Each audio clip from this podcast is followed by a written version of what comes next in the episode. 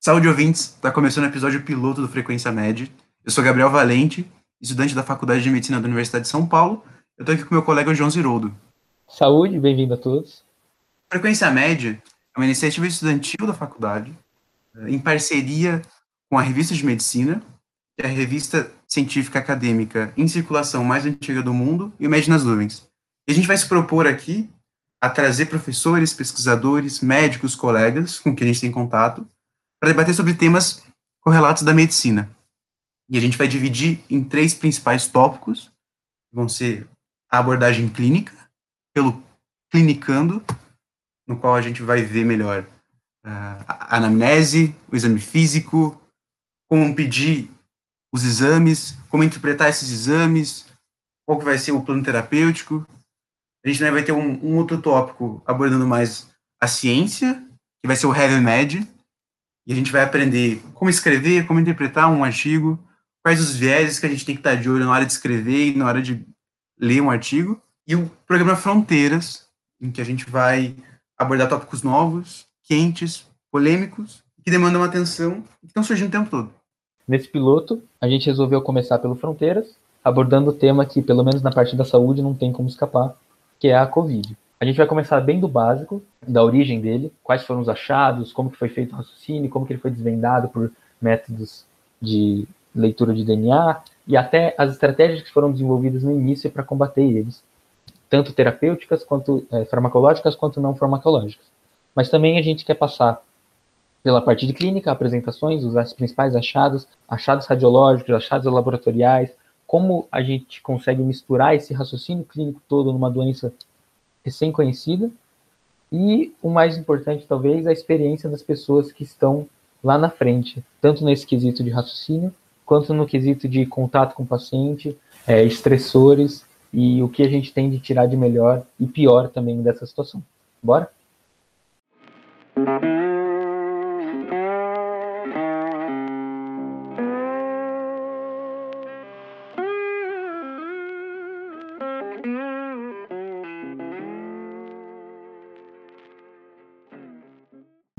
Prazer muito grande estar com o professor Gerson, que foi um foi ainda é uma, uma grande inspiração para mim na faculdade e na vida como um todo de o que é medicina, o que é ser médico.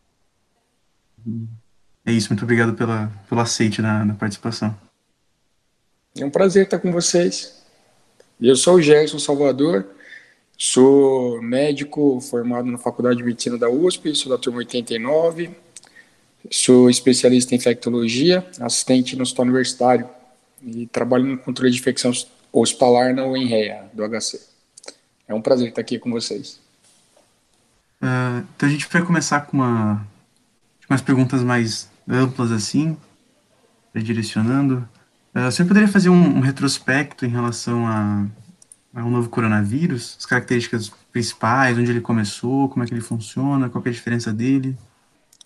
No mês de dezembro de 2019, teve uma sessão de casos de infecção respiratória, pneumonias, na cidade de Wuhan, que é a capital da China Central. E os pacientes eles tinham em comum o fato de terem frequentado um, mesmo mercado de peixes, de frutos do mar e de animais vivos. É, nesses pacientes não foi isolado a princípio nenhum agente infeccioso, né? os testes de vírus não resultaram em absolutamente nada. No dia 31 de dezembro, a China notificou a Organização Mundial de Saúde sobre esse surto de pneumonias é, que tinham agente a serem esclarecidos. Né? Então, é, esse surto na cidade de Wuhan foi o início da, dessa é, infecção atual, pelo que foi chamado inicialmente de novo coronavírus 2019. Então, é, não é novidade coronavírus causar infecção em seres humanos. A gente tem sete tipos conhecidos de coronavírus que causam infecções desde a década de 1960. Os quatro primeiros tipos conhecidos costumam causar infecções bem leves, na maioria em crianças, uma daquelas muitas viroses respiratórias que a gente adquire quando é pequeno, né? mas houve já duas, dois outros coronavírus que causavam doenças graves. O coronavírus da SARS, que circulou na primeira década desse século, e o coronavírus da MERS, que circulou na segunda década desse século. Foram epidemias é, relevantes, porém com um número muito menor. A SARS ela surgiu na China também e ela chegou a ter 8.098 episódios e causou 774 mortes. Quase todas entre 2002 e 2003, né? aliás, a partir de 2004 a gente não tem mais registro do vírus da SARS circulando. E a MERS é, causou 2.494 casos e 858 mortes. Então, foram doenças que tinham uma letalidade elevada, os vírus mais agressivos, mas eles não conseguiram se disseminar. Então, esse vírus atual, ele teve o primeiro, o primeiro surto na cidade de Wuhan. No segundo momento, ele se disseminou para outras regiões do sudeste da Ásia, na China e nos países circunvizinhos, é, depois a Europa e Estados Unidos e depois para todos os continentes, né, enfim, no mundo como um todo. No dia 30 de janeiro, a Organização Mundial de Saúde decretou emergência de saúde global. É, neste momento, já no final do mês de janeiro, a Organização Mundial de Saúde ela reconhecia que não seria capaz é, enfrentar essa, essa epidemia sem uma ação conjunta de diversos países e diversas organizações. E agora estamos numa situação de pandemia, né? então não tem é, local no mundo que, que esteja indiferente, que não esteja enfrentando é, esse, esse novo coronavírus que depois foi nominado SARS-CoV-2. É o nome do agente e a doença que foi nomeada pela sigla Covid-19. Então, quando a gente falar da doença, a gente vai falar Covid-19, quando a gente falar do vírus, a gente vai falar SARS-CoV-2. E em relação a, a. A gente sabe que no decorrer do, dos últimos meses foi se vendo um progresso em relação a como estava sendo tratado o coronavírus, né? Então, inicialmente como epidemia e chegou num ponto que a OMS definiu pandemia e o que, que significa definir como pandemia? Quais são as medidas que mudam em relação a isso? Tá, perfeito. Então, assim, quando eu falo de surto, eu estou falando de um número elevado de casos é, numa numa determinada região, eu falo de uma determinada localidade, né? Então, quando eu falar de surto, eu vou ter que circunscrever um território. Pode ser um hospital, pode ser uma cidade, pode ser uma região. É, quando essa, é, quando esse surto ele passa do seu território inicial, ele começa a se espalhar em diferentes territórios, a gente já usa o termo epidemia. Quando a gente fala de pandemia, a gente tem uma ideia de que aquela doença está sendo transmitida nos diversos continentes, em diversos territórios nacionais. A Organização Mundial de Saúde ela não fala quantos países, por exemplo, mas ela fala em diversos, diversos continentes, diversos territórios nacionais. E é, entender que estamos em pandemia faz com que a gente assuma também que não é possível controlar em absoluto a, a disseminação daquela doença e a gente passa a ter é, medidas para mitigar, que é para minimizar os impactos. É isso. Então, a situação que a gente se encontra de pandemia, né? houve alguma divergência em relação a, ao momento de decretar a pandemia, porque enfim, tem diversos impactos que não só no campo da ciência, mas sociais e econômicos.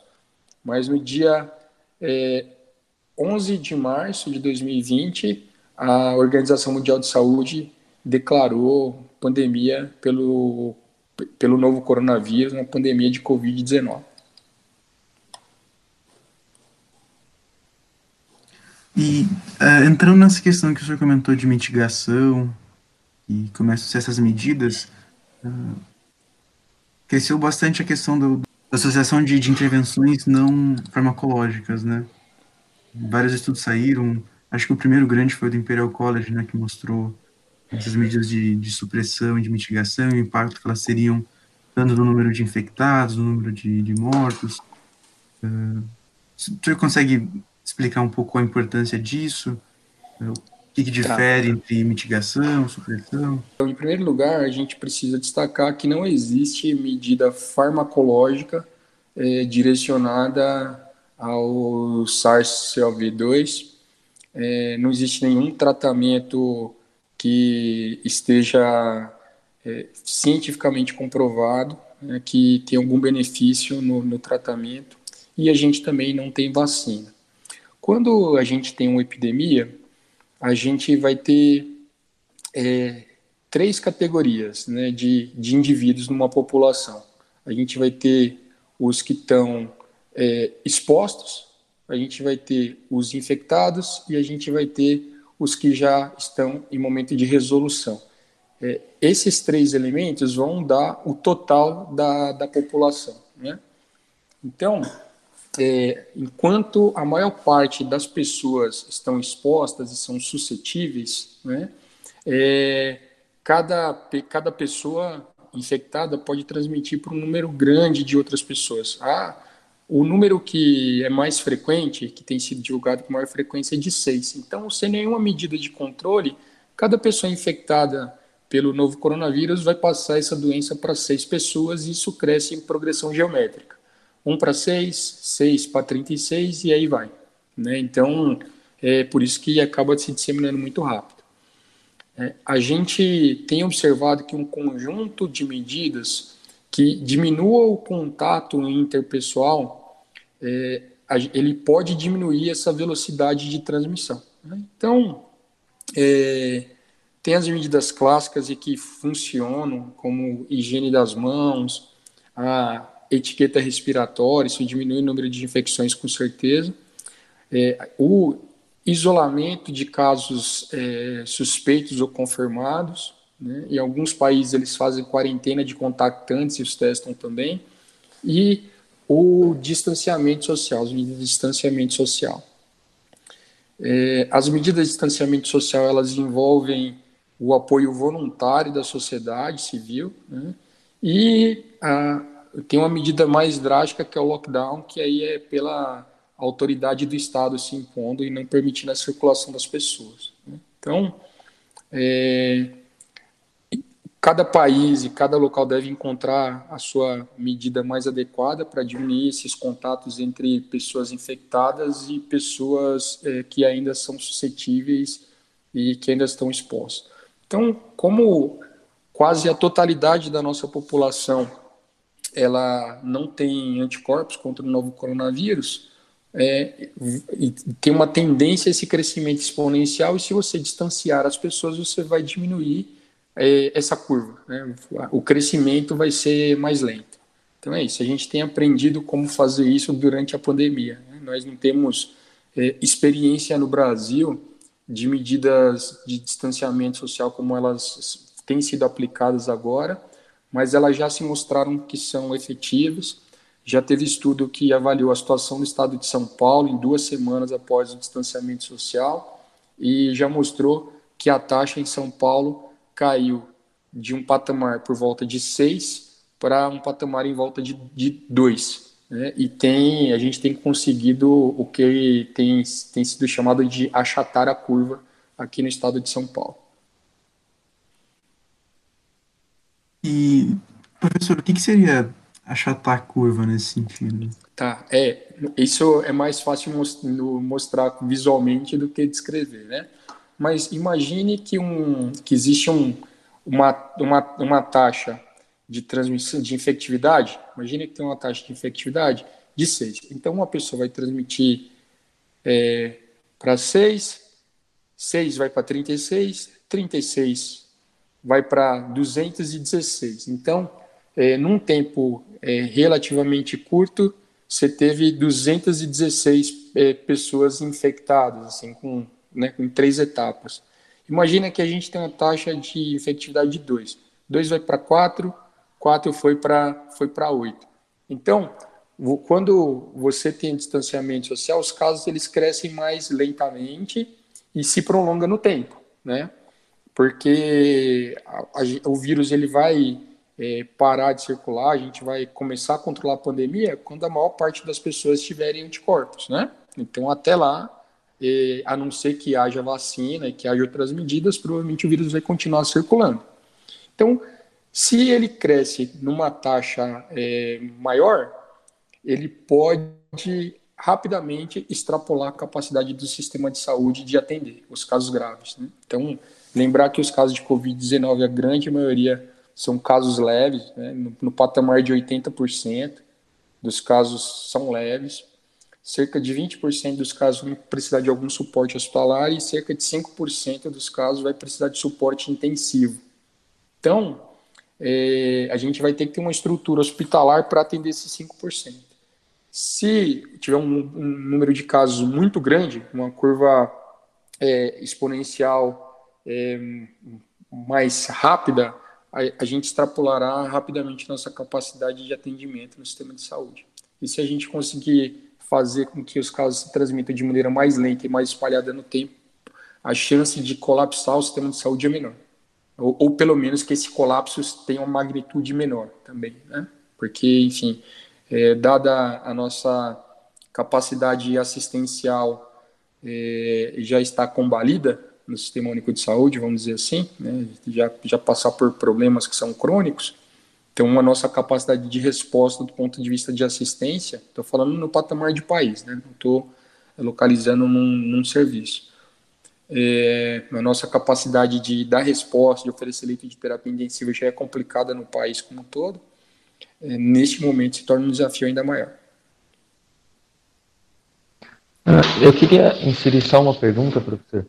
É, saiu, acho que não sei se foi um artigo, se foi um relato de pacientes que já tinham contraído o coronavírus, é, retornando às vezes ao hospital com uma carga viral um pouquinho aumentada, e é, de Harvard, um, um, é, um, trabalho, um estudo que indicava que até a situação de vacina é, teria que se esperar essa parte porque tem chance do vírus acabar recirculando mesmo para as pessoas que já tiveram contato com ele. É, você poderia comentar um pouco sobre isso? Tá, então assim, a gente tem visto relatos, já vi um relato na, primeiro da Coreia do Sul, né, mas outros, outros, outros estudos têm, têm relatado pacientes que retornam com sintomas respiratórios depois do quadro de Covid-19 já estarem resolvidos e é, a, voltar a apresentar resultados positivos do PCR, né? Então, assim, a gente vai ter que entender melhor o que, que é essa essa retomada, né? porque pode ser uma recrudescência, né? Que o mesmo vírus que a pessoa pegou, ele pode, depois de um período sem sintomas, voltar a se manifestar. É, pode ser uma nova infecção, né? Ou pode ser que seja um material genético que foi isolado e não ser um vírus infectivo que está lá. Né? Então, é, para a gente garantir que aquele vírus, que aquele material genético isolado corresponde a vírus infectivo, tem que se fazer cultura de células e mostrar que, é, que aquele vírus consegue produzir doença. Né? Então, que é um estudo que é mais sofisticado, vamos dizer assim.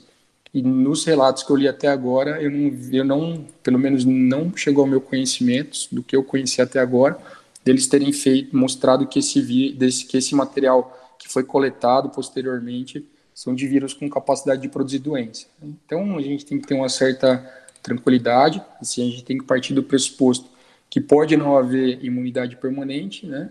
Mas só o fato de se, de, se detectar um material genético não quer dizer que tenha vírus viável e capaz de produzir doença ali.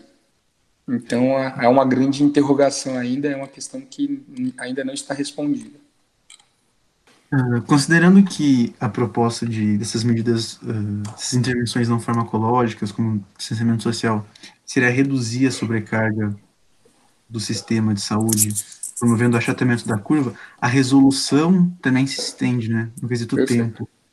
Uh, como é que fica essa associação entre desenvolvimento de uma resposta imunológica contra o vírus seja pela resolução da doença em quem pegou, seja pela produção de vacina, com essas medidas de intervenção uh, de, de, distanciamento social ao longo do tempo. Elas vão ter que ir voltando de vez em quando, elas vão continuar? Sim, assim, ó, é, neste momento a gente não tem alternativa ao distanciamento social, né?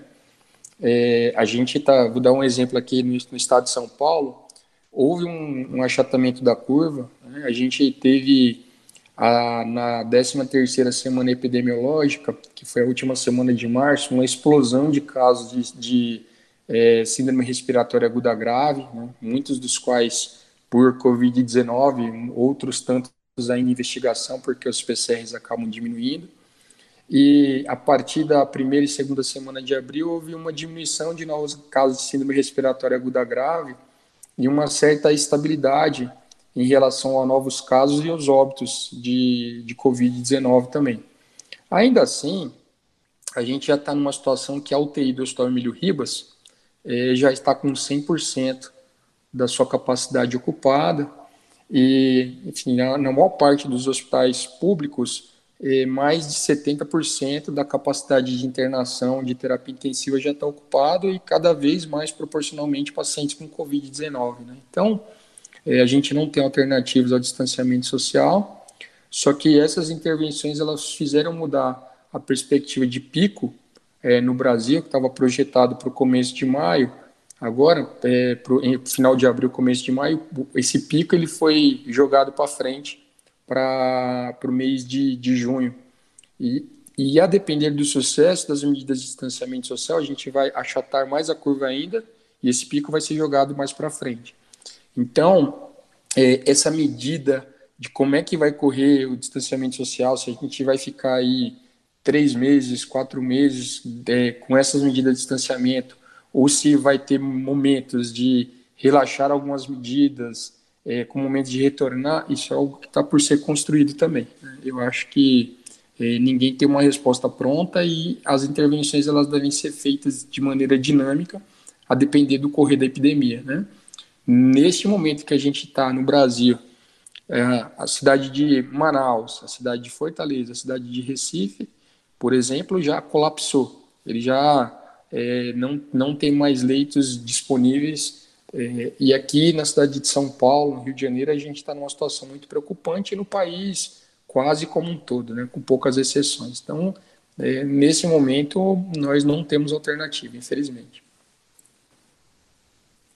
E o, que serve como termômetro disso para medir, para avaliar como é que está indo a situação, também é muita questão do, dos testes, né? Uh, e como é que está sendo essa dinâmica aqui? E acho que o Ministério da Saúde define alguns critérios uh, de uh, fazer a testagem só de pacientes internados, mas tá. considerando que na totalidade dos casos, como é que se correlaciona isso e, e qual a importância do, dos testes? Assim, é, os testes é, estão sendo feitos no Brasil para pacientes com síndrome respiratória aguda grave. O que é isso? É um paciente que tem uma síndrome gripal e tem insuficiência respiratória, ele precisa de oxigênio suplementar, né? A gente usa um número de saturação de oxigênio abaixo de 95%. Para adultos e para crianças, critérios clínicos, né? aumento da frequência respiratória, é, sinais de desconforto respiratório, enfim. Então, um paciente com síndrome gripal mais insuficiência respiratória é um paciente com síndrome respiratória aguda grave. É, nesses termos, é, o nosso número total de casos ele está bastante subnotificado, né? porque a maior parte, a grande maioria dos casos de Covid-19 são casos leves e a gente está perdendo todos esses casos, eles não estão sendo diagnosticados no Brasil hoje.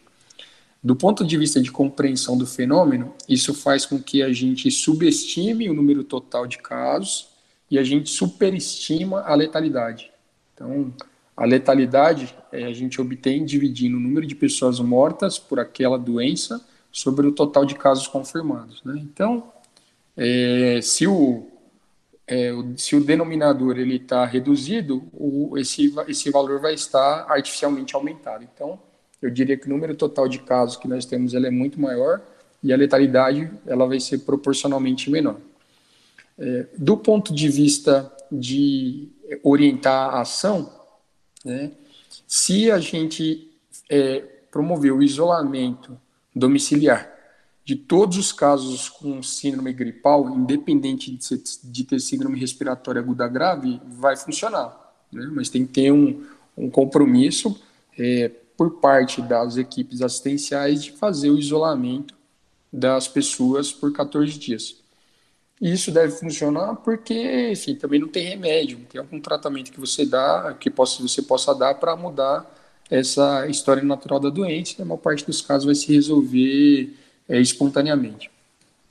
É, se é, a gente é, pudesse ter testes maciçamente, a gente poderia utilizá-los é, nessa estratégia para orientar os isolamentos. a saber, o caso que tem sintomas, mas que ele teste negativo, ele, poder, ele poderia, por exemplo, sair do isolamento. Não das medidas de distanciamento social, mas poderia sair do isolamento, por exemplo. E o, se a gente puder testar os anticorpos, a gente não sabe ainda se dá uma imunidade é, permanente, mas a priori os pacientes que têm GM GG eles são considerados imunes. Então, se a gente tivesse teste de anticorpos, a gente poderia ter uma ideia das pessoas que já estão imunizadas e, eventualmente, seriam pessoas que poderiam voltar para as atividades econômicas. Né? É isso. Então, a nossa estratégia atual de testar só síndrome respiratória aguda grave parte da, do que a gente tem de capacidade instalada para realizar RT-PCR, que são poucos laboratórios que conseguem fazer, são os laboratórios de referência. Né? Então, é, e sim, a nossa. Em relação ao entendimento da, da, da pandemia, a gente não está entendendo ela perfeitamente por conta desse recorte né, de, dos testes. E também a gente poderia fazer um, um medidas é, mais é, eficientes, talvez, se a gente tivesse mais testes do que temos. Uh, em relação a, a, Você, o senhor havia comentado dos pacientes que apresentam a, a síndrome respiratória aguda grave serem os que, os que têm indicação para teste e tudo mais, também seriam os que uma, estariam mais associados com a sobrecarga do sistema, né? Uh, como é que está sendo essa apresentação clínica na população? Tipo, quais são os fatores de risco que estão sendo encontrados? Como é que está sendo essa, esse manejo?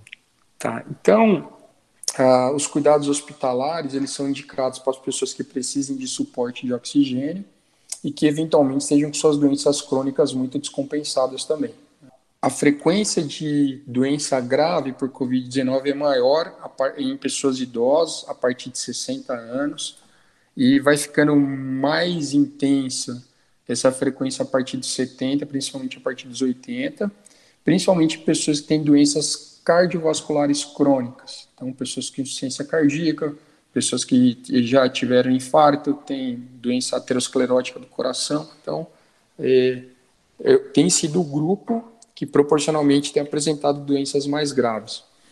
As pessoas com doenças pulmonares crônicas e imunodeprimidas também, né, pacientes com diabetes mal controlado, é, com insuficiência renal, também estão nos grupos de pessoas que têm doenças é, mais graves. É, um fenômeno que não foi tão observado na, na China, é, e nem tão, tanto observado na, na Itália também, mas a gente tem visto aqui na, no continente americano um número maior de pessoas mais jovens é, que têm tido doenças graves e parece haver uma associação com a obesidade. Né? Então, pessoas é, com obesidade, e na, no continente americano, principalmente nos Estados Unidos da América, existe uma, uma obesidade endêmica, parece estar contribuindo para pessoas mais jovens terem casos graves de Covid-19. Ah, aí você perguntou da apresentação clínica, né? Então, é, a maior parte dos pacientes tem infecções muito leves, é, cerca de 80% dos casos, com a tosse e desconforto respiratório e a febre sendo as queixas mais frequentes. É, eventualmente, rinorreia, mas não é muito frequente tem a anosmia, que é a incapacidade de sentir cheiro, que tem sido bastante relatada. Diarreia e desconforto abdominal também tem sido, tem, tem sido relatados, tá? Mas, basicamente, é, febre, tosse e desconforto respiratório são as queixas mais frequentes. E os pacientes mais graves são os que evoluem com é, pneumonias. Né? Então, é, fazem infecções respiratórias mais graves.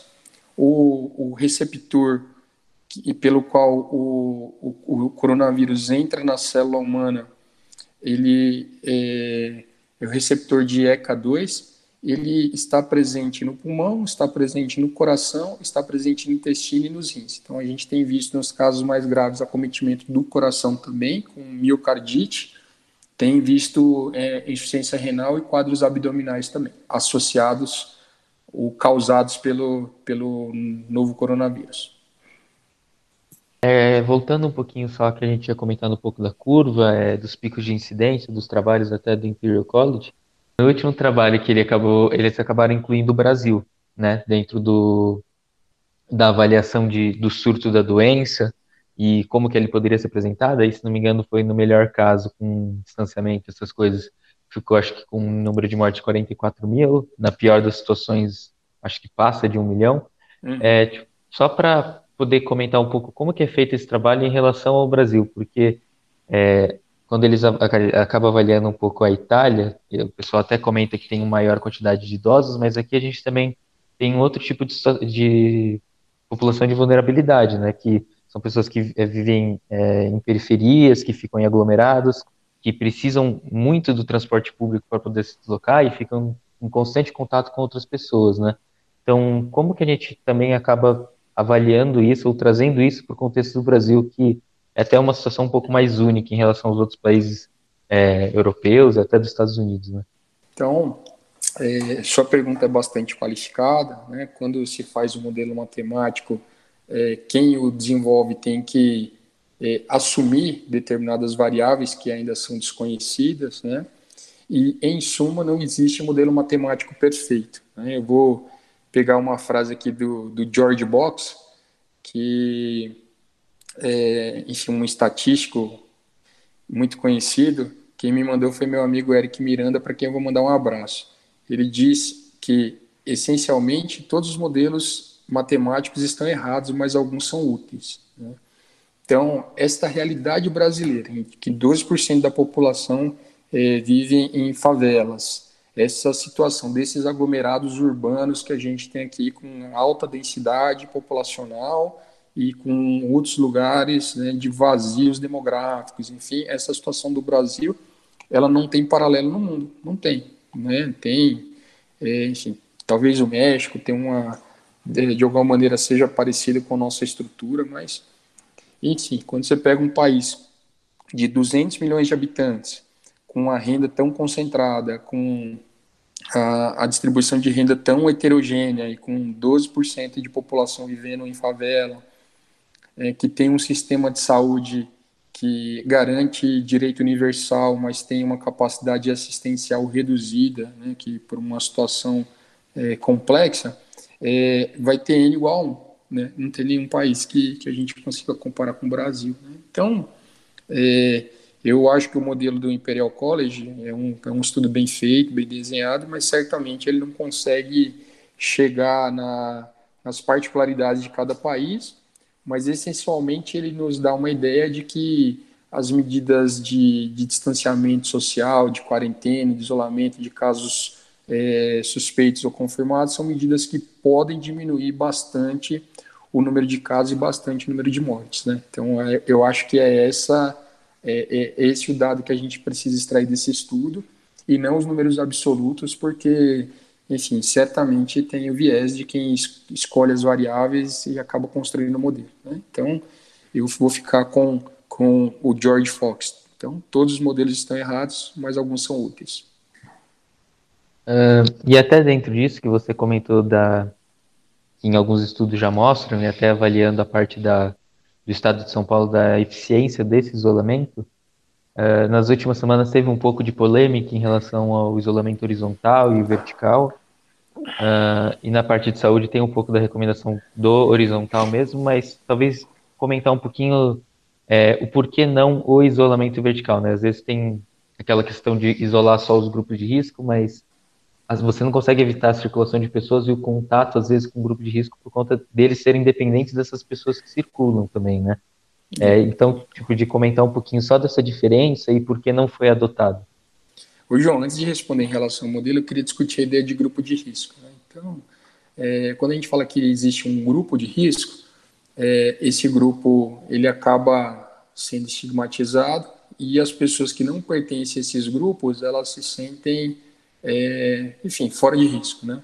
Então, é uma ideia que é mais adequada a gente trabalhar com o conceito de vulnerabilidade, entender que os contingentes humanos têm vulnerabilidades diferentes, né?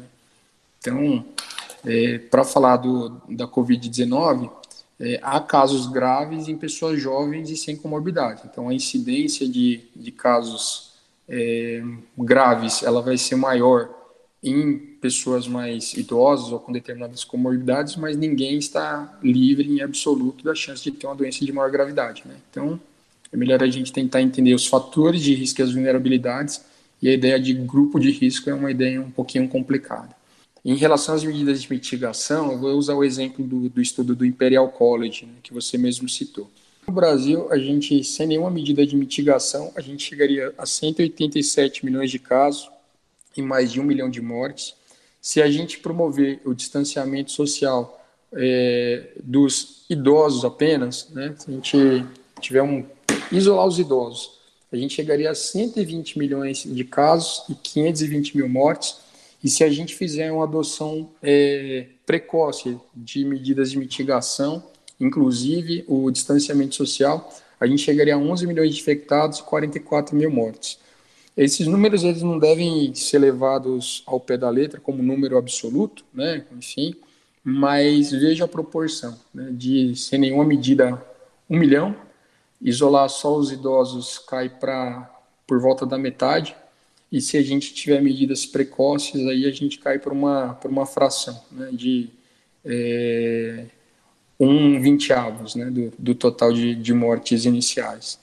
Então, os modelos matemáticos eles previram o funcionamento do distanciamento social e a gente tem observado na prática que ele tem funcionado. Então, enfim, vamos usar a ciência para nos orientar.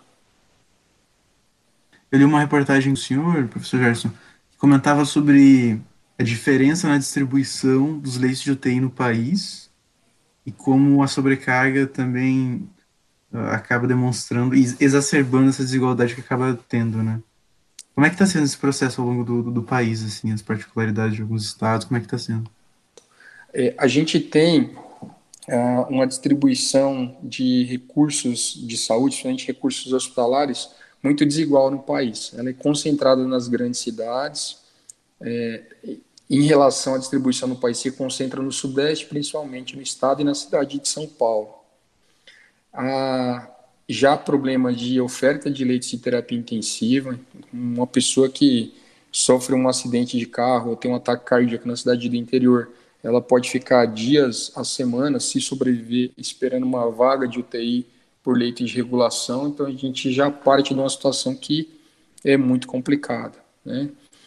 Então, a, a pandemia ela tem é, promovido uma, uma sobrecarga de demanda, né? tem, tem tido uma demanda excepcional por serviços de saúde, e a gente já tem três grandes cidades que já esgotaram sua capacidade de oferta de terapia intensiva. Né? Então, é, Manaus, é, Fortaleza e Recife estão, nesse patamar. Né?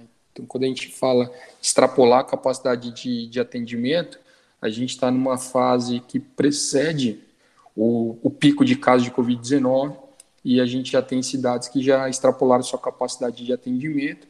E aqui em São Paulo a gente está numa cidade muito preocupante também. A gente está numa situação muito preocupante porque, por exemplo, Emílio Ribas já está com a UTI lotada e muitos serviços públicos também é, já passaram de 70% da capacidade de internação de terapia intensiva. Então a nossa situação é preocupante e a não ser que haja aumento da oferta de leitos de terapia intensiva com respiradores, é, a gente vai colapsar. Com a capacidade que a gente tem instalada, a gente não dará conta.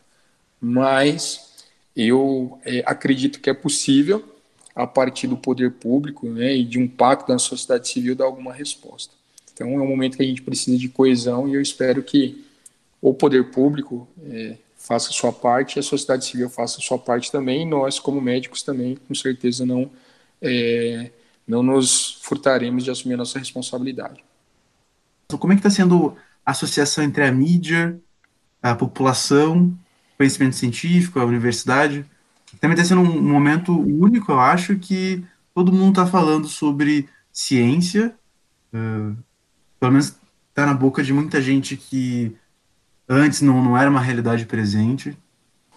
Tá, então, assim, a, primeiro lugar, acho que a população, de maneira geral, é, entendeu que a ciência importa. Né? A gente veio passando por um período é, que não é só no Brasil, mas em patamar internacional, de ataques à ciência. Né?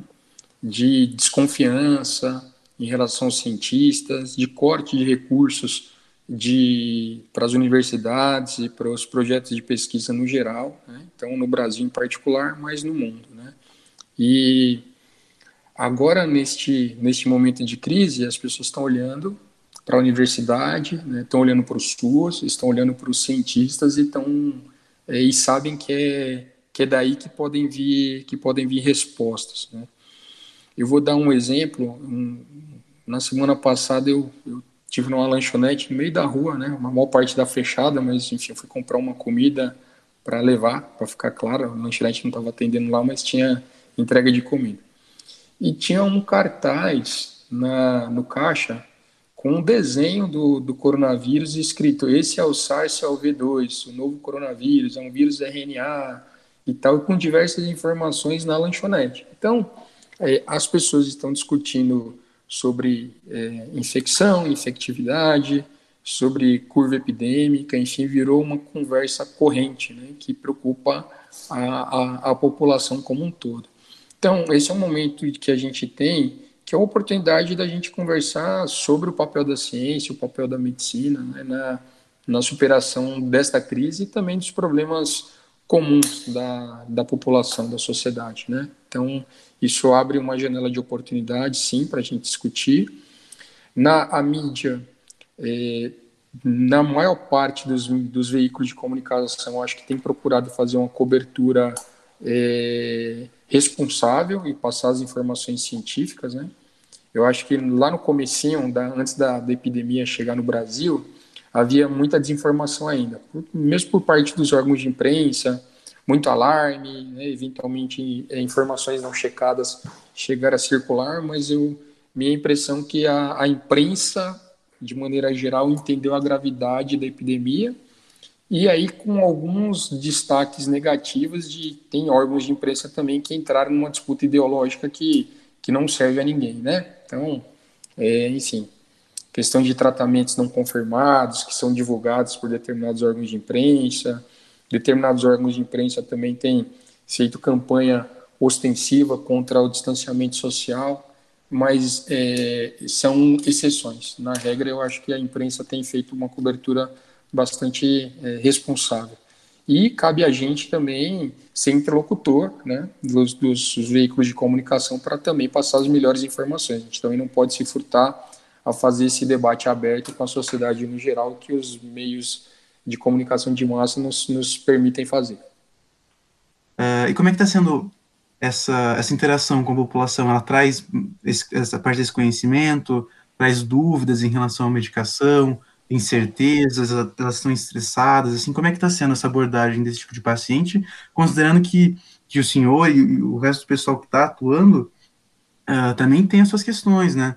Uh, tá indo e, e fica com a questão de, de talvez passar o, o tá infectado e, e ter o contato com a família, uh, de lidar com constantemente pessoas que estão numa situação complicada. Como é que está sendo essa, essa dinâmica, eh, essa relação médico-paciente nesse momento? Tá, assim, é, os, primeiro eu vou falar dos profissionais de saúde, né, que você falou do medo das pessoas de serem infectadas. Então, os profissionais de saúde, eles estão num momento de bastante fragilidade, né, os profissionais de saúde, no geral, é, trabalham é, no limite de. Né, já trabalho no limite antes da pandemia, cargos horárias extenuantes, né, uma rotina de trabalho muito estressante. Gente profissionais de saúde há muita casos de problemas de saúde mental, né, de burnout, de depressão, de ansiedade. Isso já precede a pandemia. Então, nesse existe um momento de tensão, sim. Os profissionais estão com, com receio de se expor e principalmente por conta de falta de equipamento de proteção individual que tem faltado no mundo e no Brasil não é diferente. Né? Aqui tem faltado equipamento de proteção individual para os profissionais que atuam na linha de frente, isso de alguma maneira gera um afastamento. É, em relação à população, neste momento eu tenho observado que pessoas com sem sintomas respiratórios, enfim, ou sem quadros mais urgentes, é, não têm procurado é, os serviços de saúde, né? não tem, não tem, tem, tem procurado menos, é, em si, então as suas pessoas estão mais reservadas. Mas os pacientes que chegam, eles sempre trazem informações também, cada vez mais informações. Então eles querem discutir os, os diagnósticos, é, a indicação dos, dos exames confirmatórios, né, mesmo as terapias, a gente recebe isso tanto é, no contato individual com os pacientes e também a partir ou dos meios de comunicação, de rede social, ou os nossos pacientes também nos procuram, é, enfim, nos telefonam, mandam mensagem de WhatsApp para discutir essas questões e que eu acho que a gente deve discutir sempre. É, antes, a, o conhecimento ele era, ele, ele era privativo, né, de quem conseguia acessar no livro, na biblioteca, hoje a internet tem muito conhecimento circulando e a gente deve discutir com os nossos pacientes, com a sociedade em geral, para a gente encontrar as melhores respostas. Né? Então, e também partir do pressuposto que todo mundo está informado, né? com, com, com di diferentes graus e procurando diferentes fontes, mas todo mundo é, tem recebido informação e todo mundo tem algo a dizer, tem algo a questionar. Né? E, e ninguém tem o monopólio da verdade. Né? Então, Particularmente, eu gosto quando o paciente chega com, com questões, mesmo quando ele chega com, a, com fake news, ele pergunta, eu fico contente também porque ele tem dúvida. Se ele tem dúvida, ele pode ser convencido e ele também pode ser um elemento de multiplicar as melhores informações. Né? Então, eu acho que esse questionamento ele é desejável ele só nos ajuda a nos aprimorar. Assim, a, a gente está diante de uma grave crise sanitária, a, a ciência a medicina, a gente é, tem um, uma capacidade de intervir tanto na compreensão do fenômeno quanto em relação à busca de, de soluções, busca de saída. Né? Então, eu acho que é um momento de pacto entre quem faz medicina, quem faz ciência e a sociedade civil como um todo. E eu acho que nós vamos encontrar meios para superar essa crise. Não vai ser fácil, com certeza, mas eu acho que a gente tem condições de encontrar o caminho. Tá? Então, fico muito contente de participar desse podcast com, com vocês, que é uma iniciativa promissora, e eu desejo que, enfim, que alcance muitos estudantes, que essas mensagens que vocês estão propiciando se multipliquem.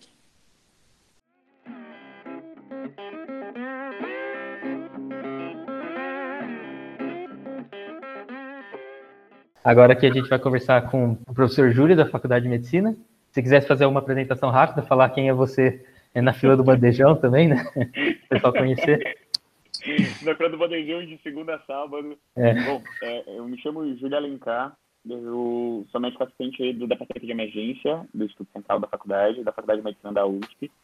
Sou doutorando pela, pelo Departamento de Clínica Médica, dentro, sou aluno do professor Aldo Pussolo, da disciplina de Emergências Clínicas, é, acho que foi é isso. Estou envolvido com a residência de medicina de emergência, sou um dos médicos assistentes e preceptores da residência. Acho que esse é o, é o meu currículo. Muito Perfeito. obrigado pelo convite. Ah, que isso, obrigado por participar. E a gente vai conversar um pouquinho agora da. Acho que talvez da parte mais. Não importante, mais focada, né, da parte da recepção da emergência dentro do Covid, essas coisas, né? Então, Exato. é um negócio que gera bastante dúvidas, né? Vai ser até um pouco mais esclarecedor para quem para quem está ouvindo. Né? Mais do que dúvida, né, João? Acho que isso tem gerado uma certa ansiedade para todos nós, eu acho que para toda a população de forma geral, mas ainda maior para a gente que faz e que vive a medicina de emergência. É... Covid-19 está aí desde o final do ano passado. A gente teve uma experiência na China de enfrentamento da doença que partiu do distanciamento social, do tratamento da doença, dos, dos, pacientes que precisaram de suporte. É uma experiência que na China parece estar melhor, mas que agora assola Nova York e assola os Estados Unidos de forma geral. Estima-se que daqui para o final, segunda quinzena de abril, começo de maio, uh, o estado de São Paulo vai chegar no pico da pandemia. Então, nós vamos ter aqui um aumento expressivo do número de casos. E o medo, de forma geral, de todos nós é a, o término, né? É, é, é a dificuldade de conseguir ofertar para o paciente o suporte que ele precisa. Acho que a Covid-19 é uma síndrome gripal. E como qualquer gripe, a maior parte dos pacientes vai ficar muito bem. E nós vamos liberá-los e eles vão para casa. Então, vai funcionar como uma gripe na maior parte dos pacientes. Mas, infelizmente, uma parcela desses pacientes eles vão ter apresentações, eles vão desenvolver a apresentação da doença, que a gente vai chamar de uma apresentação moderada, e uma minoria uma apresentação mais grave. Nos primeiros estudos chineses, a gente estimava que mais ou menos 14% seria moderado, ou seja, um paciente que ia precisar de internação, e 5% dos pacientes seriam graves, que seriam pacientes que iam precisar de internação em UTI. E o nosso grande medo sempre foi uma população que é muito suscetível a essa doença, ou seja, que muitas pessoas poderiam contrair essa doença, 14, 20% da população precisar de internação hospitalar, a gente tinha medo do, do recurso ser finito, né, de, de terminar o recurso acesso à saúde. E aí, uma vez que o recurso acesso à saúde torna-se finito em leitos de enfermaria e UTI, o PS explode. Eu acho que é assim que, que o departamento de emergência funciona no Brasil, em qualquer lugar do mundo. Assim. Você esgota os leitos de enfermaria, você esgota os leitos de UTI e o pronto-socorro, o departamento de emergência, vai acabar ficando superlotado. E é esse o nosso medo enquanto médico emergencista. É, então, a gente bate muito na tecla nesses pacientes de proporcionar uma alta segura para aqueles pacientes que puderem ir para casa, proporcionar para esses pacientes que forem para casa orientações adequadas de alta, para que esses pacientes retornem ao serviço de saúde caso eles apresentem algum sinal de gravidade, porque isso pode acontecer. E aí, nesse momento, esses pacientes ficarem internados. Então, de forma geral, a Covid-19 não precisa internar todo mundo que tem o diagnóstico da doença, é uma minoria que vai precisar ficar internado, a maioria vai poder ir para casa, mas que vão para casa vão ter que ir para casa com orientação de que eles podem, sim, infelizmente, piorar. Essa piora acontece ali entre o quinto e o décimo dia, e ela é representada por falta de ar. Então, essas pessoas, caso eles tenham falta de ar, a orientação é que retornem até o serviço de saúde para serem reavaliados. Vamos lá. Certo. E é, você tinha comentado dessa parte da falta de ar, né? Tem alguns trabalhos que comentam um pouco de utilizar alguns dados laboratoriais, alguma coisa. Saiu, eu não lembro, acho que foi numa faculdade europeia, eles fizeram meio que uma guideline rápida, comentando sobre o uso de dedímer, alguns valores laboratoriais na prática mesmo, é, o que, que a gente sabe um pouco sobre isso a mais? Na prática, a gente tem uma definição. É, é, a gente é muito mais clínico do que laboratorial nesse momento. Então, nesse momento, a gente trata a Covid-19 de forma geral como uma síndrome gripal. O que é, que é síndrome gripal? É o paciente que apresenta febre, pode ser uma febre medida no termômetro, uma febre que ele só acredita que teve. Então, é uma febre mais algum sintoma respiratório, tosse, dor de garganta, alguma coisa nesse sentido. O paciente que tem isso, ele é síndrome gripal. O paciente que tem síndrome gripal, ele pode ficar em casa. Agora, alguns pacientes que têm síndrome gripal desenvolvem uma síndrome que a gente chama de síndrome respiratória aguda grave. Que aí a gente vai chamar, encurtar esse nome, ISRAG, que é essa síndrome respiratória aguda grave. O que define essa síndrome respiratória aguda grave para o Brasil é uma oximetria, ou seja, uma quantidade de oxigênio na periferia, medida com um aparelhinho que chama oximetria de pulso, menor do que 95%. Então, pacientes que têm essa oximetria menor do que 95%, para o Brasil, eles já têm indicação de avaliação médica e geralmente de internação hospitalar. Então, a gente usa muito mais o conceito de SRAG, de síndrome respiratória aguda grave, para indicar a internação do que qualquer outro exame laboratorial nesse momento. Os critérios da Organização Mundial de Saúde são um pouco diferentes dos critérios do Ministério da Saúde. Então, o Ministério da Saúde do Brasil usa 95% de saturação para indicar a priori uma avaliação médica e considerar a internação. A OMS, a Organização Mundial de Saúde, ela traz o conceito de ISRAG como um paciente que tem uma frequência respiratória, ou seja, a quantidade de respirações que ele faz em um minuto maior do que 24 e ou uma saturação menor do que 93. Então, de forma geral, dentro da nossa instituição, a gente tem adotado esse critério da Organização Mundial de Saúde, da OMS, que é o paciente que nos procura com história de síndrome gripal, que é uma febre e mais um sintoma respiratório como tosse, por exemplo, e ele tem uma saturação de oxigênio no oxímetro menor do que 93, ou uma frequência respiratória maior do que 24 respirações no minuto, ele tem indicação de internação. Esse paciente nós internamos para vigilância respiratória, porque esse é o paciente que tem mais chances de piorar. Sobre exames laboratoriais, isso é uma coisa bastante interessante. Uma, um primeiro estudo de coorte chinês que foi publicado numa grande revista, um dos primeiros, foi um estudo que avaliou cerca de mil pacientes, e esse estudo foi publicado no New England, uma das principais revistas médicas. E aí esse estudo mostrou que os pacientes mais graves tendiam, eles pareciam ter uma linfopenia, uma quantidade de linfócitos menor, um dímero D maior e uma troponina aumentada. Então aí a gente começou a pensar que esses exames poderiam ser marcadores de prognóstico dos pacientes, ou seja, meu paciente está bem nesse momento, mas se o dímero D dele estiver alto, se a troponina estiver alta, ou se os leucócitos, os linfócitos estiverem baixos, talvez esse seja um paciente de uma gravidade um pouco maior. Nesse momento, João, isso ainda é um talvez, tá? A gente ainda usa critérios clínicos nesse momento para indicar a internação, frequência respiratória, saturação de oxigênio, mas a gente sabe sim que possivelmente há uma associação de gravidade com alguns exames laboratoriais. E aí, mas esses exames ainda não fazem parte nesse momento de um critério de indicação de internação.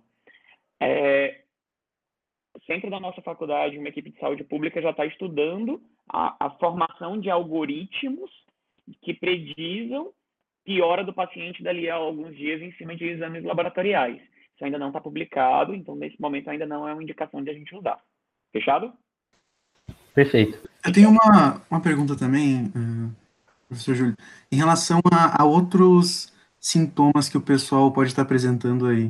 Uh, eu sei que tem uma aparente associação em, em relação ao olfato, né, anosmia, uh, esses outros sintomas que, que podem estar associados ou não, e, e quão considerado eles são na, na hora da admissão? Tá.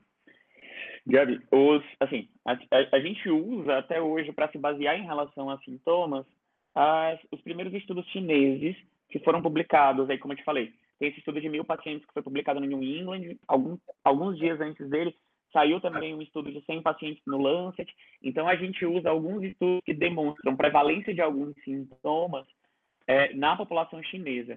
O que, que esses primeiros estudos mostraram para a gente? Que o sintoma mais prevalente era febre. Febre era presente em cerca de 90% dos pacientes. É, para ser mais exato, 78% dos pacientes em algum momento durante a sua internação. É, então, febre era o sintoma mais prevalente. O segundo sintoma mais prevalente era tosse. Então, cerca de 60% a 70% dos pacientes tinham tosse, sendo 33% uma tosse produtiva. Então, ficou como febre e tosse os principais sintomas. Mialgia, que é dor no corpo, também era muito presente. E diferente de gripe, eu acho que todo mundo que está ouvindo a gente já teve alguma gripe na vida.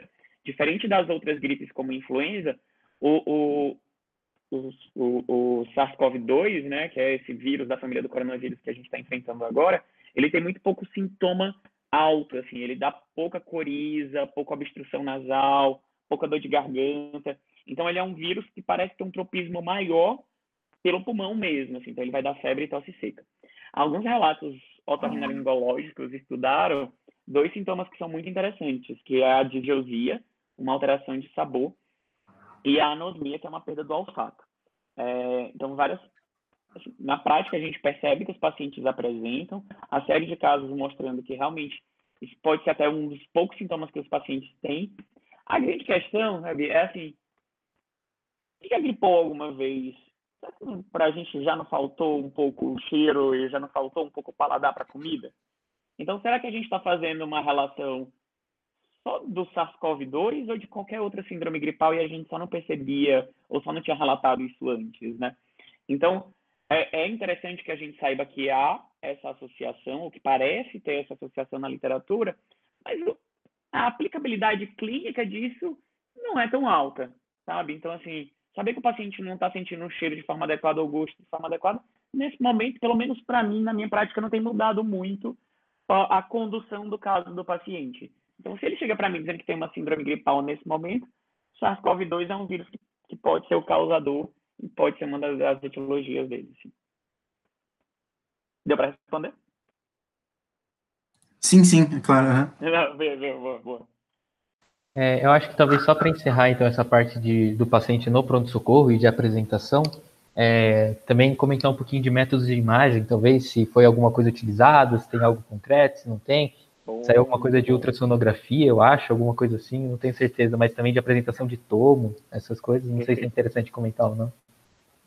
Perfeito, o método de imagem é uma coisa muito interessante, João. É, os primeiros estudos e, e a prática clínica mostra para a gente que o raio-x ele ajuda muito pouco. Né? Então, o raio-x ele pode ser normal em cerca de 60% a 70% dos pacientes, principalmente os pacientes mais leves em começo de doença. Então, assim, quando você imagina que o exame de imagem provavelmente mais disponível nos departamentos de emergência do Brasil hoje ajuda muito pouco, tanto no diagnóstico quanto na condução terapêutica do paciente, isso é, é constrangedor. Né? A verdade é essa. Então, nos sobra duas outras possibilidades geralmente utilizadas para fazer de auxílio diagnóstico mesmo nesses pacientes, que seriam a ultrassonografia torácica, uma abordagem diagnóstica mais nova, e a tomografia de tórax. A tomografia de tórax ela já é muito mais bem descrita nos pacientes com a COVID-19, né, com a doença. É, ela, o padrão da tomografia é um padrão que a gente chama de infiltrado em vidro fosco, bilateral, que ele costuma ser mais periférico, em bases. Então, tem um padrão tomográfico da COVID-19 que chama muita atenção nossa e que ajuda muito no diagnóstico. É, a tomografia, eu acho que ainda mais no Brasil, ela tem sido bastante utilizada por alguns motivos. Primeiro, porque o método diagnóstico que a gente tem usado para confirmar o diagnóstico é o PCR, que é um, o, a, a, o, o PCR viral, que tem sido feito geralmente em suave de orofaringe e suave nasal. Só que esse PCR, ele tem uma sensibilidade em torno de 30% de orofaringe, 60% é, o nasal. Então, assim, o PCR tem uma sensibilidade diagnóstica ruim. E aí, muitas vezes, o paciente tem uma apresentação clínica muito típica, do tipo, tem uma síndrome gripal, uma síndrome gripal com muita tosse e pouca coriza, por exemplo, e o PCR vem negativo. Em alguns casos, a tomografia acaba nos ajudando a dizer para o paciente qual é o diagnóstico que ele tem realmente e até a prognosticar. Então, assim, um paciente que chega no começo de doença com uma tomografia com muito infiltrado, provavelmente, eu te digo provavelmente porque não tem nenhum estudo conclusivo ainda, mas provavelmente ele vai evoluir um pouco pior daquele que tem uma tomografia com menos infiltrado. É, então, assim, a tomografia tem sido uma arma diagnóstica importante, considerando as limitações do SWAB, do PCR por SWAB. Problema: tomografia exige uma logística. Primeiro, a tomografia tem a necessidade do serviço ter a tomografia, que não é uma coisa tão comum em departamentos de emergência. E segundo, há uma logística de você pegar um paciente e colocá-lo dentro da tomografia, ainda mais se for um paciente grave, fazer o exame, depois limpar toda a sala de tomografia. Então, é algo razoavelmente complexo de você conduzir o paciente. Pensando nisso, o ultrassom começou a ser estudado. Então, ultra, a ultrassonografia desponta hoje como um método diagnóstico muito interessante nesses pacientes, de perceber ou de pelo menos escalonar a gravidade.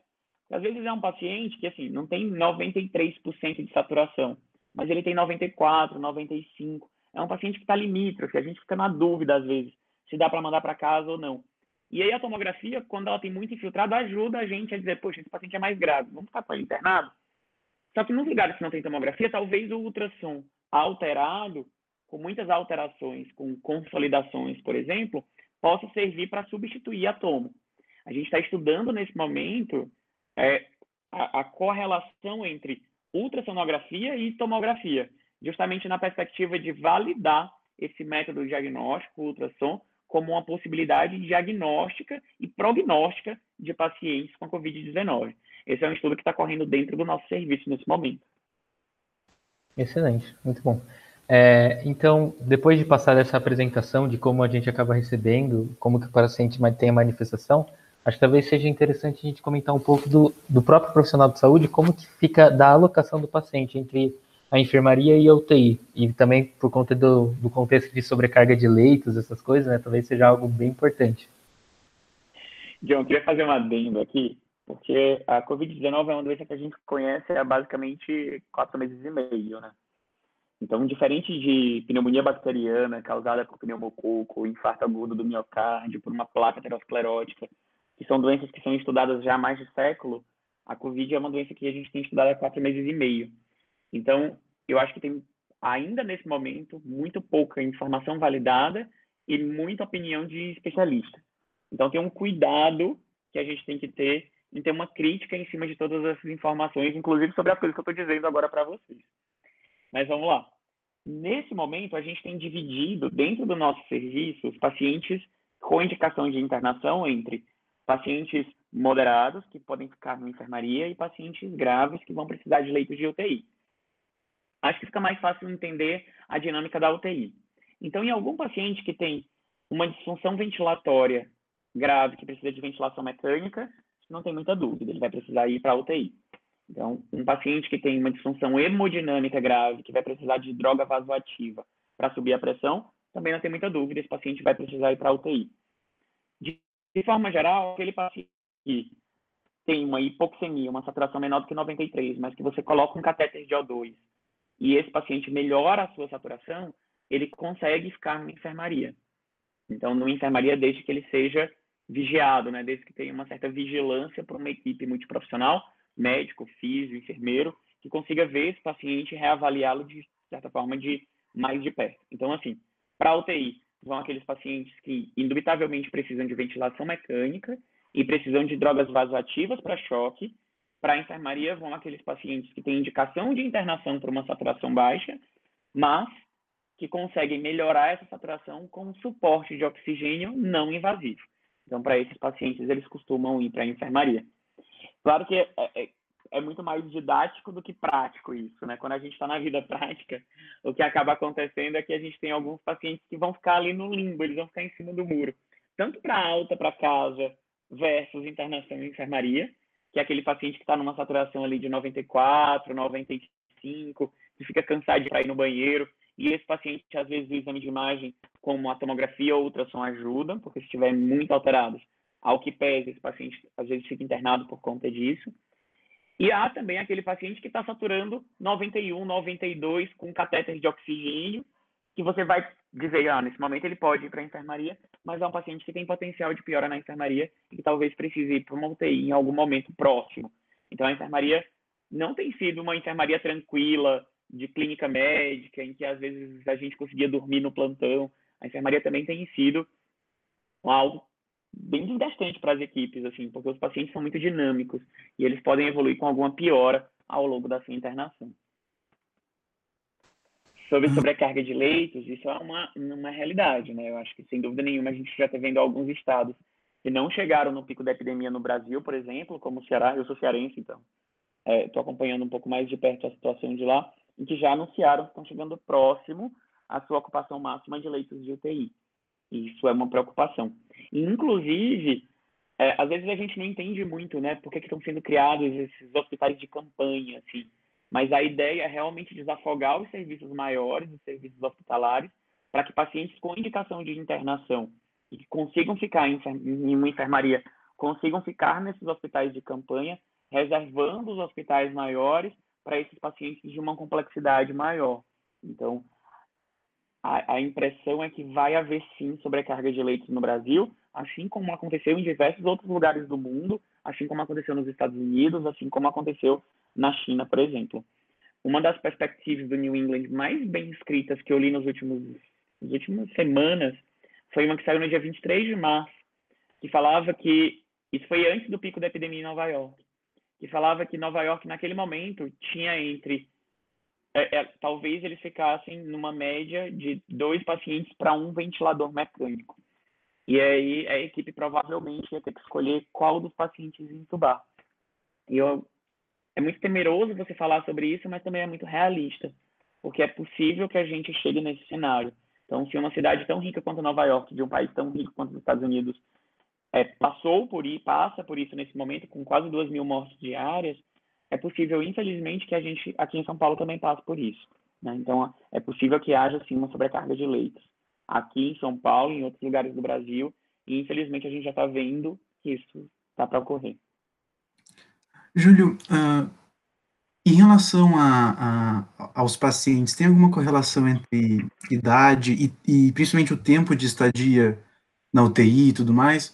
Porque acho que isso acaba também, quanto maior o tempo, maior a sobrecarga, né, nesse sentido de...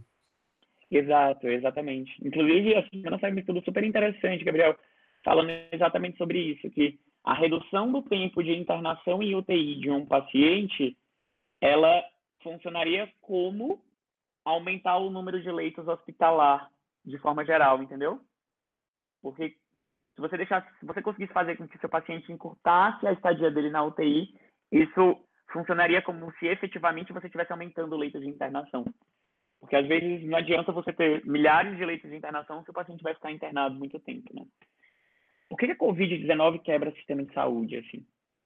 Ela não quebra o sistema de saúde por ser uma gripe, porque ela é uma gripe. Ela quebra o sistema de saúde porque ela é uma doença que ela é lenta. Então, ela quebra o sistema de saúde por quê? Porque o paciente ele nos procura quando ele começa a ter o sintoma, ele vai lá no departamento de emergência com febre, com tosse, mas ele ainda está bem. Então ele vai fazer uma primeira consulta. E aí ele vai ser liberado. Alguns pacientes vão ter uma piora, e essa piora ela não acontece um dia, dois dias depois. A piora costuma acontecer em média sete dias depois do começo do caso. Então o paciente lá no sétimo dia ele procura de novo o serviço de saúde porque ele está pior. E nos pacientes que precisam ser internados em UTI, eles ficam por cerca de duas semanas. Então, o paciente vai ficar entre 12 e 17 dias internado em UTI. Internado em UTI. Então, não é uma internação curta, né? Então, a COVID-19, ela quebra serviço de saúde, porque diferente de um infarto, por exemplo, em que o paciente infartou, dali a pouco já vai para o cateterismo, dali a pouco ele, em três dias, ele, você consegue dar uma alta segura depois de um cateterismo, depois de um infarto. Ou de uma pneumonia bacteriana, clássica que a gente está acostumado, em que o paciente toma antibiótico na veia por dois, três dias, depois vai para casa tomando comprimido pela boca, a Covid-19 não. O paciente ele fica internado durante bastante tempo. Ele fica internado durante 12, 14, 17 dias pela Covid-19. Mas no período em que ele fica 12, 14, 17 dias internado no hospital, dentro de um ambiente de terapia intensiva, ele também fica sujeito a contrair outras coisas, tipo pneumonia hospitalar, tipo infecção de trato urinário por causa da sonda que usou para fazer xixi.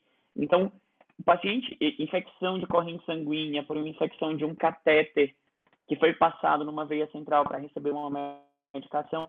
Então, o paciente ele fica dentro de um leito de UTI e não é porque ele está dentro do hospital que ele está completamente protegido, né? Muito pelo contrário. Ele está dentro do hospital ainda com a possibilidade de contrair uma infecção hospitalar, superar juntada aquela outra. Então, assim, o número de complicações do paciente internado mais tempo ele aumenta também.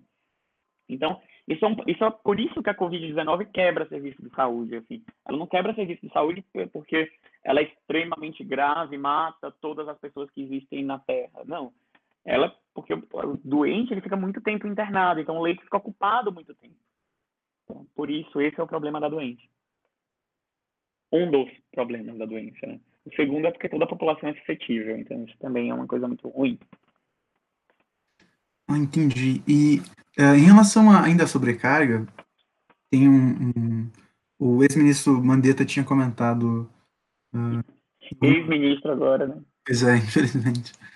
Ele, ele tinha comentado sobre o fato de que uh, a medida de quarentena, por exemplo, e a distanciamento social de, de forma ampla, uh, além de tudo aquilo que está sendo discutido relação de achatar curva, de transmissibilidade, mas focado na questão de sobrecarga uh, de leitos, no sentido de, com essas medidas, reduziria-se o número de, de acidentes por trânsito, até certo ponto, eu queria ver se está tá acontecendo isso, porque as pessoas saem menos de carro, reduz, a gente sabe que a gente tem uma malha ferroviária grande, e que tem muito acidente, e acho que grande parte do, a parte considerável dos leitos de UTI acabam sendo para esse tipo de, de paciente, né?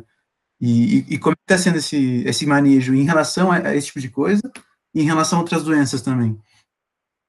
Exato. É, é, trauma é a principal causa de morte no Brasil hoje em pacientes jovens, né, na população economicamente ativa. E dados não publicados. Realmente parece que a, o número de traumas, pelo menos na cidade de São Paulo, diminuiu, tá? Durante o, o período de distanciamento social. No entanto, parece que a gravidade dos traumas aumentaram. O, o motoqueiro que andava a 40 km por hora agora está andando a 80 porque tem menos carro na rua, né? Então, diminuir o número de traumas aumenta a gravidade. Mas realmente isso é uma das possibilidades. Sobre todos os, toda a, a norma técnica do distanciamento social, o que a gente tem hoje de publicação é, médica é muito pró-distanciamento social, para ser sincero com você, tá, Gabriel? O distanciamento social na China diminuiu a taxa de transmissibilidade da doença de 3,8 para 0,8. Ou seja, um paciente transmitia a doença para quase quatro pessoas. Com o distanciamento social e as medidas que foram implementadas lá, a, a, o número de transmissão da doença diminuiu para um paciente infectava menos do que outro. Então, menos do que um. Então, isso fez com que acredita-se que isso diminuiu até em 94% o número de novas infecções na China. Então, eu entendo muito o impacto econômico do distanciamento social. Eu me coloco no lugar e eu tenho empatia por tudo isso, mas enquanto médico, enquanto médico que atua na linha de frente, eu não consigo ter nesse momento outra posição senão o apoio ao distanciamento social nesse momento. Entendi. Uh, eu acho que talvez só para jogar de tantas incertezas que às vezes a gente acaba tendo, é, dentro disso do achatamento, teve uma preocupação na China de ter ocorrido as medidas de isolamento é, um pouco precoce até, né? E um, um certo risco de ter um segundo pico de infecção. É, eu não sei se tem algo mais estabelecido, mas acabou saindo alguns trabalhos, algumas preocupações que tinham em relação a isso. Daí, se um isolamento um pouquinho, um pouco mais brando com o tempo depois do isolamento horizontal, né, que o pessoal está falando, é, acaba impedindo que tenha um segundo pico ou não? Ou ainda temos incerteza em relação a isso? É incerto ainda, John, porque o segundo pico chinês provavelmente está muito mais associado à importação de casos do que a um isolamento social mais precoce. Então, hoje, é, é, a China vive novos casos, mas a maior parte dos novos casos chineses são importados. Então, não são casos autóctonos nesse momento de transmissão comunitária chinesa.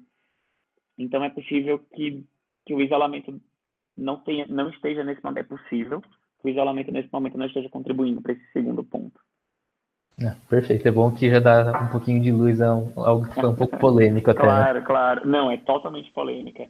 E eu acho que os, há pertinência e há motivos para que você defenda diversas posições nesse momento. Assim, eu acho que não é, não é, não são posições que são completamente excludentes. Eu, eu me posiciono nesse momento porque eu acho que é obrigação minha, enquanto médico que está na linha de frente. Com certeza. Faz todo sentido. É, acho que talvez passando um pouco mais é, depois da alocação e da apresentação do paciente, que você comentou também de reduzir o tempo de internação, essas coisas, na parte mais focada para o tratamento do, do paciente crítico, né? Sim. Se tem algo, alguma certeza, se tem algo que a gente já, pode, já tem um pouco mais confirmado, se é padrão que a gente acaba utilizando, se tem algo novo.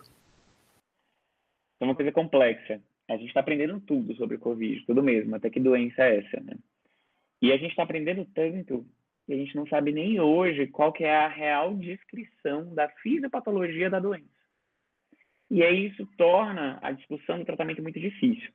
Eu acho que a gente poderia dividir o tratamento da Covid-19 em tratamento antiviral e tratamento de suporte, por exemplo, sendo muito uh, grosseiro nessa divisão, né?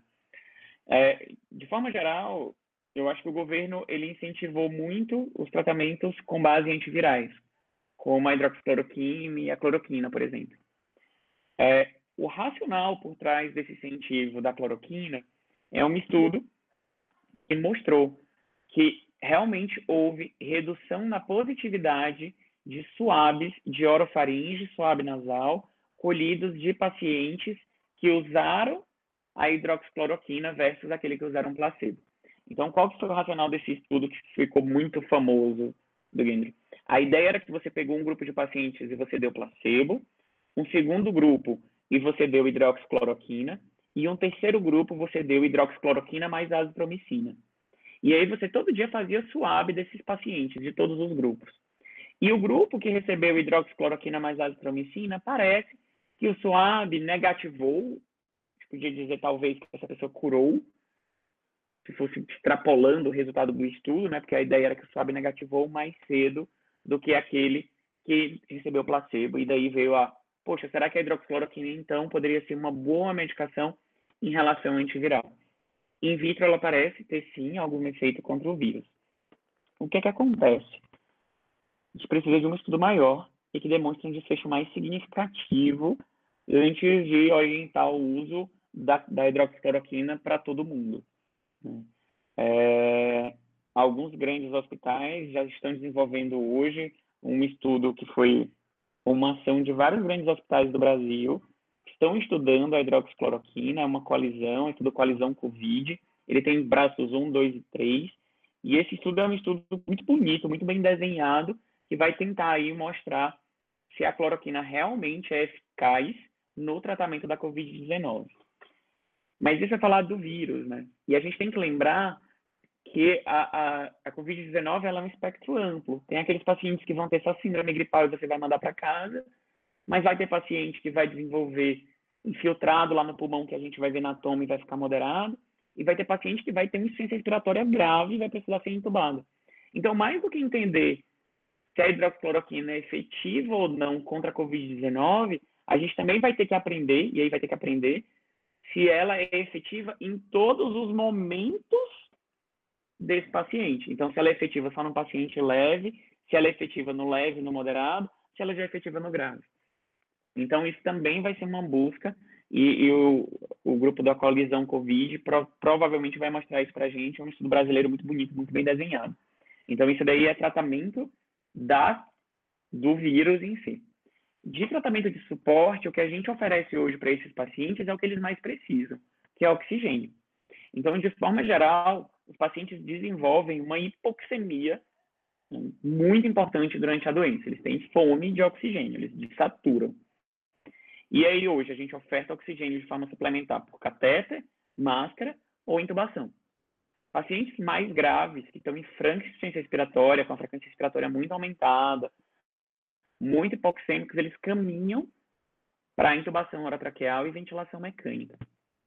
A gente trata esses pacientes hoje com um tratamento de suporte com uma ventilação mecânica que a gente chama ventilação mecânica protetora, que o professor Carlos Carvalho e a equipe da Pneumo têm ensinado isso para a gente há muito tempo, com diversas publicações muito interessantes do New England das últimas décadas, assim.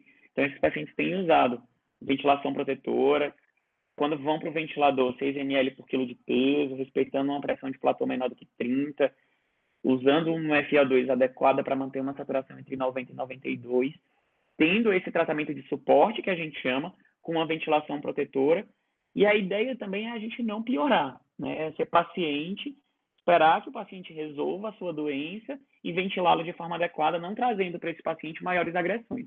E aí, mesmo assim, esse paciente costuma ficar internado ainda algum tempo, algumas semanas de internação, até que ele consiga desmamar do ventilador e ir de alta de uma forma segura. Mais falando sobre tratamento, sobre novidades de tratamento, uma equipe do Hospital das Clínicas publicou hoje no Jornal de, de, de Hemostasia e Trombose, demonstrando depois de algumas autópsias feitas em pacientes, eles demonstraram que há um, um processo de coagulação intravascular disseminada importante nesses pacientes. Então, são médicos da patologia extremamente competentes, que mostraram que talvez uma das, das entidades associadas na fisiopatologia da doença seja uma coagulação intravascular disseminada importante. E aí está sendo estudado no momento protocolos de anticoagulação desses pacientes. A gente já sabe que esses pacientes precisam de uma dose de profilaxia para tromboembolismo venoso, então dar clexane, dar heparina não fracionada em doses de profilaxia de TEV parece já ser adequado sim, já tem publicação mostrando isso, mas alguns médicos e alguns protocolos de pesquisa estão estudando hoje a anticoagulação desse paciente, que é fazer uma heparina numa dose para realmente anticoagular, considerando que provavelmente, como a equipe do Hospital das Clínicas mostrou hoje, há sim um substrato de coagulação interdisseminada dentro da doença, piorando ainda mais o quadro clínico do paciente. De forma geral, é isso. Assim, eu acho que hoje as grandes linhas de estudo estão lá em tratamento antiviral como a cloroquina, tratamento de suporte com ventilação mecânica adequada, é, estudo em coagulação desses pacientes e, assim, outras drogas antivirais correndo por fora aí nessa pesquisa, como o lopinavir e ritonavir, que eram antivirais usados no tratamento do HIV, o rendesavir, também desenhado como antiviral. Então, existem outras drogas sendo... O Anita e, e, que a equipe do Ministério da Saúde tem publicado e tem falado, não do Ministério da Saúde, mas do Ministério da Ciência e Tecnologia, né? Alguns vermífugos, como Anitta, uh, uh, como, como medicações, como possibilidades terapêuticas antivirais. Vale ressaltar que pensando em antiviral, tem muito ação in vitro, mas poucos estudos ainda mostrando ação em vivo contundente de tratamento viral. Muito bom. É, é legal trazer essas novidades também, né? Algo que vai é. em constante inovação, né? Sempre é alguma certeza, mas também a novidade sempre para tentar ajudar. Tem é... muita incerteza, mas tem muita linha de pesquisa também, né? A FAPESP tem, tem, tem divulgado diversas linhas de pesquisa e a faculdade entrou em diversos locais hoje, estudando vários pontos, né? Então a faculdade está estudando desde tratamento antiviral até tratamento de suporte, ultrassom, é, é, novas drogas de uso. Então, assim, é, é o Brasil está também sendo muito vanguardista em relação a alguns tratamentos que estão sendo feitos agora. Excelente. Acho que talvez, é, antes de passar, porque a gente também queria focar um pouco no próprio profissional da saúde, né? E dentro disso, é, com você até comentou tantas pesquisas, novas formulações, novas ideias, é, novos achados, né, associações, casualidades ou não. É, acho que talvez um pouco da sua experiência em relação a, essa, a esse tipo de informação, né? É, e como se informar, é, como utilizar isso, como transferir isso para a parte prática. Não sei se você tiver alguma, alguma dica, né, para quem estiver ouvindo. Joe, é, é, tem, tem muita informação aí, né? Então, e, e, existe muita informação de má qualidade, né? Infelizmente, a Covid-19 deu o título de professor a muita gente que nunca deu aula, ou que nunca pegou num paciente, que nunca atendeu. Isso me assusta um pouco hoje, sabe? Eu acho que tem muito charlatão aí por fora, desculpem a palavra. Tem muita gente muito boa, aqui eu admiro muito, mas tem muita gente também que está aí falando suas experiências, isso é muito complexo. Me incomoda um pouco nesse momento. É, eu acho que nós temos hoje quatro grandes revistas, BNJ, Lancet, New England e JAMA, que estão com todos o seu arsenal de Covid-19 abertos para leitura. Né? Então, acho que essas revistas estão abertas para que a gente leia de forma gratuita, nesse momento, todas as informações sobre Covid. Então, eu acho que é um ponto de partida. São revistas que têm fator de impacto alto, são revistas que são validadas pela sua própria tradição. Então, acho que a gente deve começar daí. Ah, confio muito num, num autor chamado fulano de tal que tem um blog que chama Rebel IM de medicina de emergência. Acho legal, leio, adoro FOAMED, sou um dos caras que mais admiro e pratico FOAMED, mas eu acho que a gente tem que ter muito cuidado hoje com o número de informações que a gente tem e onde achar essas informações. Então, não vou citar aqui nenhum blog de medicina de emergência, embora eu os adore, porque eu acho que a informação ela tem que vir da fonte e é em cima dessa fonte que a gente tem que buscar porque não dá para que a gente busque informação nesse momento no G1, no Globo.com, na Rádio Jovem Pan. Puta, que legal ouvir, se informar, mas tem que ter uma separação do joio do trigo, ainda mais para a gente que é profissional de saúde, está atuando de frente.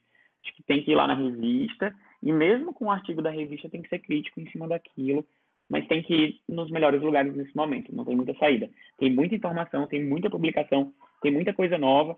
É, eu estou cansado de receber no, no, no, WhatsApp artigo que não foi revisado pela revista. O que, que é isso? É, o, o, o garoto lá, o garotão, faz a sua pesquisa, daí manda para o New England, e aí antes do New England aceitar ou não, ele já pôs, ele já lança no WhatsApp, assim. Claro, isso é muito antiético. Então, acho que a gente tem que preservar um pouco a ética nesse momento. Eu entendo que tem muita gente angustiada, eu entendo que tem muita gente morrendo nesse momento, mas não dá para que a gente ultrapasse os limites éticos e bioéticos nesse momento. A gente tem que respeitar a forma adequada de fazer estudo, tem que publicar o estudo de forma adequada para depois divulgar. É, acho uma colocação muito boa. É muito, muito fácil, né, hoje a comunicação. Vira um telefone sem fio e, e tipo, é interessante que várias mídias, que assim, uh, dependendo do, do público, tipo a população em geral, talvez não seja, uh, não é, não tem o hábito de ir no New England e ler o artigo. Sim, claro.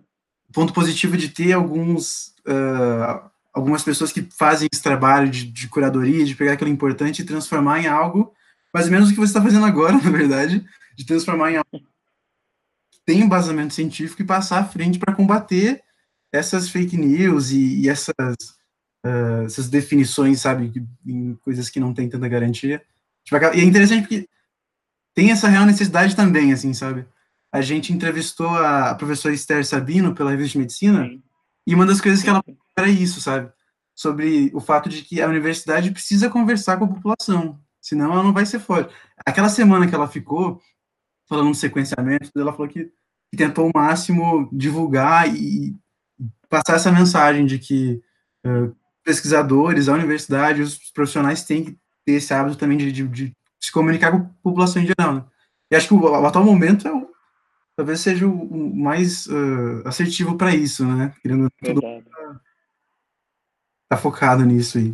É, acho que só um ponto que eu até fiquei um pouco curioso, é, na sua prática médica mesmo, quando você pega o paciente às vezes no pronto-socorro, essas coisas, de ter que mandar o paciente embora, é, na, na, na espera-se, né? Sempre espera-se de ter que ele não seja numa situação grave. Mas às vezes ele comentar alguma coisa de ah, se tomar tal coisa, falaram que elimina o vírus, essas coisas. Tipo, você, sem, você já teve essas situações? Como que você às vezes encara essas coisas? Não de, tipo, obviamente, de uma desmerecer ou qualquer coisa, mas como é, se aproximar, assim, porque você na prática médica, acho que de conhecimento disso deve ter bastante. Um pilar da medicina de emergência, João, é comunicação. Né? E a gente tem que se comunicar muito bem, porque o nosso ambiente é extremamente vulnerável. Vulnerável em todos os aspectos. Assim. Então, se você não se comunica bem, muita coisa sai, sai errado e sai pela culatra. De experiências de, de comunicação e de perguntas que você falou, é, especificamente sobre liberar e o paciente perguntar sobre cloroquina, isso já aconteceu e tudo bem. Assim, tipo, ah, é, é para tomar cloroquina? Ou é para eu tomar Tamiflu? E dizer não tem benefício, não tem evidência de benefício, eu não aconselho, é, a minha prescrição para a senhora é isso, é de pirona. É, então, é, é, e, e, assim, e parou aqui, é, é, acabou, né? Mas é, normal que o paciente pergunte, eu acho que é importante que ele pergunte, porque a, a, a saúde é dele, né? Então, a construção do processo de saúde e doença é dele, e a construção do processo de melhora também é do paciente. Então é natural que ele pergunte, e eu prefiro que ele pergunte do que ele sair dali e passar na farmácia e comprar cloroquina e tomar. Então eu espero que ele pergunte. Mas de, de dificuldade de comunicação, não sei se, se era isso a pergunta. Ah, já teve várias, assim. Eu já, por exemplo, já liberei um paciente, ele não quis ir para casa. A gente estava bem. E aí eu disse, olha, o senhor está de alta. E ele disse, mas eu não vou embora. Mas por que não? Porque eu, enquanto eu estava esperando, eu vi que o senhor atendeu ali do lado uma menina que estava muito grave, que tinha ido embora e voltou agora depois de quatro dias. Então, como eu posso ficar ruim daqui a quatro dias, eu não vou embora. Imagina só, né? O paciente estava bem, bem assim, ele estava com febre, estava gripado, mas ele estava razoavelmente bem. E ele olha para você e diz, eu não vou embora. E aí eu disse, poxa, e agora o que é que eu faço, né? Se todos os pacientes bem ficarem internados, daqui a algumas semanas a gente não vai ter cama. Que bem, que bom que a gente tem um hospital enorme como o Instituto Central, com centenas de leitos e com muitos leitos de UTI que se preparou para receber tudo isso e, e, que teve uma gestão maravilhosa de toda a diretoria, assim, que preparou todo o hospital. Mas eu fiquei pensando, não dá para internar todo mundo aqui. E eu perguntei para ele, mas por que, que você não quer ir embora? Assim? Você pode ficar doente, você pode pegar uma infecção aqui e tudo. E ele disse, porque eu moro a 40 quilômetros do serviço de saúde mais próximo. Então, se eu for embora e eu piorar como ela piorou, eu não vou conseguir chegar até o serviço de saúde. Eu vou morrer antes. Então, foi muito pertinente aquilo que ele disse, né? E aí, cara, eu percebi que por mais que eu soubesse todo o guideline da OMS em inglês, de cor, e ele não tivesse a indicação de internação, ele me trouxe a indicação que não estava no guideline, que era se eu for para casa e piorar, eu não vou ter ninguém que me ajude. E aí a gente fica com a comunicação de dizer, tá bom, talvez aqui o senhor não precise ficar, mas será que eu não consigo checar se não tem uma vaga no hospital de campanha ou algum outro lugar e articular aquela internação daquele paciente de alguma forma, entendeu? Então, comunicação é um desafio para a gente. E comunicação também é um desafio quando você tem um paciente grave e você vai falar com o familiar e o familiar pergunta por que, que ela, a mãe está morrendo e você não está dando a cloroquina, que está lá na TV e diz que cura. E você tem que explicar que, olha, o estudo, mas às vezes é a esperança. E você quebra essa esperança de alguém. Então, comunicação também é algo muito importante. E comunicação é tão importante, e a gente está aprendendo a fazer essa comunicação, né? Porque os pacientes nossos estão em isolamento, estão com visitas proibidas. E a gente está fazendo comunicação por telefone. Então, imagina só, é uma comunicação totalmente verbal, tem nenhum traço de não verbal no meio da história, em que você tem que explicar por telefone que a mãe de alguém que ele não pode ver está morrendo. E às vezes a gente tem que falar que essa pessoa morreu depois de 15 dias internado, sem a pessoa ter participado ativamente do processo de doença. Então ela se despediu de alguém que estava acordado e ele vai encontrar um caixão fechado dali a 15 dias que não vai poder ser velado. Então comunicação é um pilar. Tem sido muito difícil essa comunicação, mas a gente também tem aprendido a como se comunicar. É, achei bem bastante é um impacto até, na verdade, é, de comunicar dessas experiências é muito importante na realidade, né? Porque de, a gente sempre procura dentro da faculdade, de todas as faculdades, valorizar essa parte da comunicação, mas também de tentar compreender a vulnerabilidade do paciente, porque se o médico que é o especialista está em uma situação de vulnerabilidade também com informações, com dúvidas e tudo isso, né, em relação ao paciente, dessas é, distanciamento, de questão de distância, de preocupação, de é algo bem é algo totalmente fora, né, do que a gente, muitas vezes a gente tem e mudou bastante né, a aproximação. Tem sido, tem sido sim uma lição de humildade, assim, sabe, João? Tem sido uma lição de humildade diária, porque a, gente é muito acostumado a trabalhar em medicina baseada em evidências, em certas certezas que são passadas para a gente, né? Então, assim, eu, eu chego no meu serviço e eu tenho o meu orientador do meu doutorado, que é um professor livre docente, pós-doutor numa grande universidade, e eu chego para ele quando eu tenho dúvida, eu pergunto para ele, eu abro o artigo e eu leio, e dessa vez eu olho para o meu orientador e eu tenho a mesma dúvida dele, e ele não vai conseguir tirar aquela dúvida. E a gente tenta procurar o artigo e não acha. E a gente chegou à conclusão que algumas coisas nós dois temos que achar juntos, porque não tem a resposta.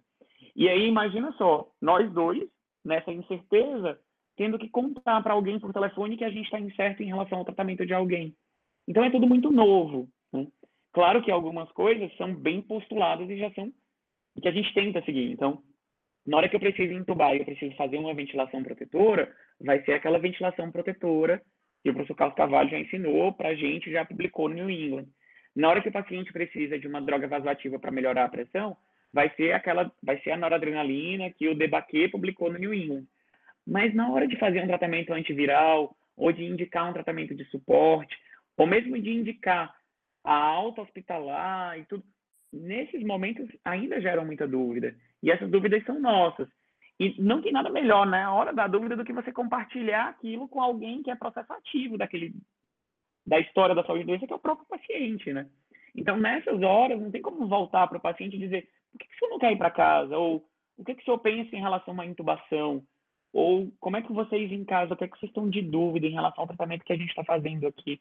Então, tem essa volta, ela tem que ser constante, né? É, é, porque a dúvida também é nossa. E não dá para fazer dessa vez aquela mec medicina, assim, né? Ah, você vai querer tomar esse antibiótico ou esse antibiótico? Vamos interná-lo em UTI ou na enfermaria? O senhor quer ser entubado ou não? Quer dialisar ou não? Dessa vez não, as dúvidas são todas nossas, né? É isso. Júlio, uh, como é que está sendo a recepção do, tipo, dos pacientes, assim, da população em geral? Porque o momento está extremamente caótico, as pessoas estão em casa, não estão podendo se aproximar dos seus familiares, a, a, vozinha não consegue abraçar o neto, porque tem toda essa questão, e está mudando muito a, a, dinâmica familiar, e, e, e as pessoas estão muito estressadas, querendo ou não. Como é que está sendo esses pacientes, no sentido de que, assim, uh, porque eu imagino que também tem essa questão de eles estarem no momento com angústia, com várias dúvidas, e, e vocês nesse papel ativo na linha de frente, uh, trazendo um pouco de conforto, uh, dando atenção para o paciente. Como é que está sendo essa recepção deles? Eles, eu imagino que também tenha muita sensibilidade, assim, muito agradecimento também, né? Uh, Exato. Como é que... Exato. Eu acho que a palavra seria essa, assim, sabe, Gabi? Eu acho que eu, eu tenho visto muita gratidão E eu tenho ficado muito feliz com isso. É, um grande hospital daqui, particular, é, o fretado que buscava os profissionais em casa chegou a ser apedrejado algumas vezes. Isso não saiu na mídia, né? Mas isso aconteceu. O que eu tenho não, não é a minha vivência. Tá? A minha vivência é de uma população extremamente grata ao que a gente tem feito por ela. E eu tenho ficado muito feliz com isso. Eu acho que os pacientes que eu tive mais dificuldade em relação à comunicação mesmo, de brigar e de gritar e tudo, é, era muito mais por angústia, por dificuldade de enfrentamento do processo de saúde e doença, por, por dificuldade de, de enfrentamento da doença em si, e que foram coisas contornáveis, com conversa e com esclarecimento do que qualquer outra coisa. Então, assim, eu acho que gratidão seria a palavra que expressaria o sentimento que eu mais tenho sentido dos pacientes, assim. É muito obrigado, sabe? Claro que algumas coisas ainda angustiam o paciente. É, o paciente é grato, mas ele também é angustiado, assim. Ontem uma paciente olhou para mim você poderia segurar a minha mão e ela era uma paciente com suspeita de Covid, não era confirmado. E aí eu disse para ela, olha, eu não vou segurar a tua mão porque eu tenho medo de você não ter a doença e eu, talvez eu tá contaminado agora da minha luva e te passar, né? Então, tem também muita angústia no meio do caminho, mas tem muita gratidão, assim. Tem sido a receptividade que a gente tem tido, ainda mais dentro do Hospital das Clínicas, enquanto hospital público, é, é muito boa. Eu não sei se a gente também está numa posição, de certa forma, privilegiada, né? Porque tem sido o, o hospital que tem sido referência para os pacientes mais graves e tem atendido esses pacientes mais graves. Então é como se a, quando a população chegasse lá, ela ficasse muito grata a gente por ter chegado e por estar sendo atendida e por estar lá. Então isso tem sido muito bonito. Fantástico. Esse... E que justifica a medicina, né? Que... Exato, exato. É. Uh, já, a, a, gente acabou entrando num tópico que acaba durando horas e horas, né? verdade, verdade. É, tentando, acho que talvez aliviar um pouco, já que a gente já entrou nessa parte do profissional e das relações, uh, em relação à proteção do profissional de saúde, né? Em relação a equipamento de proteção, já saiu muitas coisas, mudou também, tanto para profissional quanto para a população. Qual que é a recomendação de agora? Boa, boa. Cara, o Ministério da Saúde tem uma recomendação muito formal, assim, então, atendimento de paciente. É, avental descartável, preferencialmente descartável, né? Então, avental preferencialmente descartável. Durante muito tempo, ficou-se uma angústia se a gente deveria usar avental descartável ou aquela roupa que era chamada de roupa de ebola, que era aquela roupa completona, assim, sabe? E o que parece que acontece é que na retirada da roupa de ebola, como ela é difícil de tirar, há muita, há muita contaminação do próprio profissional. Então, talvez um dos problemas que aconteceu na China foi que, como eles vestiam aquela roupa inteira, na tirada da roupa o profissional se contaminaria. Então, ficou para o intra-hospitalar hoje o avental descartável. Essa é uma discussão dentro da medicina de emergência muito forte, porque a Sociedade Brasileira de Medicina de Emergência, né, a Abramed, a Associação Brasileira, ela recomenda a roupa de ebola. Então, tem um guideline que ela recomenda a roupa de ebola. E aí ficou duas coisas, né? Poxa, o Ministério diz que tem que ser avental descartável, porque a roupa de ebola contamina. E a Sociedade Brasileira diz que tem que ser roupa de ebola. Onde que está o meio termo? A justificativa da sociedade é que, por exemplo, profissionais que fazem pré-hospitalar, como o SAMU ou o GRAU, por exemplo, muitas vezes vão ter contato com secreção direta do paciente, vão se ajoelhar no chão, vão colocar o joelho, vão rolar no chão, vão ter que deitar para fazer um resgate. Então, assim, talvez esses profissionais que estão em pré-hospitalar precisem de uma vestimenta um pouco maior, como a roupa de ebola, e aí a Sociedade Brasileira, a Associação Brasileira de Medicina de Emergência, orienta a, a roupa de ebola, a bataclava. Profissionais de intra-hospitalar que não vão precisar rolar no chão, atender o paciente de cabeça para baixo, enfim, salvar alguém da ferragem. Para esse perfil de profissional, o avental descartável parece que é a melhor opção, considerando que a retirada da roupa de ebola pode contaminar o profissional. Luva, sempre. É, para profissional que vai entubar, considerar duas luvas, tá? A, óculos, sempre. Então, sempre óculos também, porque pode ter secreção no olho. Então, sempre óculos. E se você ficar num ambiente completamente aerosolizado, como a gente chama, se precisar fazer intubação, algum, algum procedimento que vai ter contato com secreção de paciente, usar a máscara N95. Então, de forma geral, o paciente vai estar de avental descartável, luva, que às vezes, se for fazer procedimento como intubação, são duas, óculos, sempre, N95 e touca. É isso a roupa que a gente vai usar para fazer o atendimento desses profissionais. Atendimento dos pacientes, desculpa. Então, avental, luva, óculos, touca, N95. Existia uma grande discussão se a máscara que deveria ser utilizada era a N95 ou a máscara cirúrgica.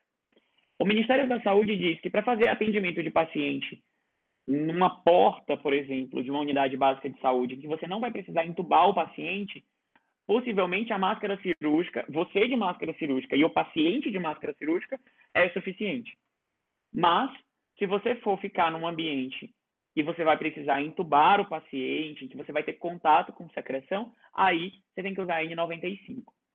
Tem um estudo no New England muito interessante mostrando que existe viabilidade do SARS-CoV-2, que é o vírus, em até três horas depois no, no ar, por exemplo. Então, por exemplo, se eu intubo um paciente e durante o procedimento eu gerei aerosóis, aqueles aerosóis vão ficar naquele ambiente por três horas. Então, talvez, se você ficar dentro de uma sala de emergência, N95. Como é que a gente postulou no, no HC para ficar tudo bonitinho, assim? Avental descartável, gorro, óculos, luva. Quem está dentro da sala de emergência, que precisa ficar entubando o paciente, N95. Para quem fica dentro do que a gente chamou do nosso gripário, que é o local onde os pacientes ficam internados, e aí alguns deles fazem inalação, nebulização, que acaba gerando também algumas gotículas de aerosóis, ficam de N95 também. E profissionais que não estão em contato direto com o paciente, eles ficam de máscara cirúrgica mesmo. Assim. Paciente de máscara cirúrgica, profissional de máscara cirúrgica. É isso, de forma geral, em relação a, a, ao que vestir o dress code do departamento de emergência. Perfeito. É, às vezes uma dúvida que tem, e também tem protocolo, é em relação à, à ordem, que é algo bem rápido assim, de comentar. Qual que é a ordem que você acaba colocando e tirando o equipamento? Você sabe que isso é uma coisa muito legal, porque a gente, quando passa nas cadeiras cirúrgicas da faculdade, nos módulos cirúrgicos, a gente aprende que para colocar o material a gente tem que colocar estéreo, né? E aí para tirar a gente tira de qualquer jeito. Tipo, ah, não, vou, vou entrar numa cirurgia para instrumentar. Eu tenho que me lavar inteiro, colocar o, o, avental super estéreo, a luva cirúrgica estéreo, meu Deus, tudo muito estéreo, assim. E dessa vez, com o SARS-CoV-2 é o contrário. A gente pode colocar da forma como você achar mais correta, mas o importante é que você tire sem se contaminar. Então, o importante é a retirada do material. Então, de forma geral, a gente acaba fazendo a retirada do material daquilo que acaba sendo mais fácil.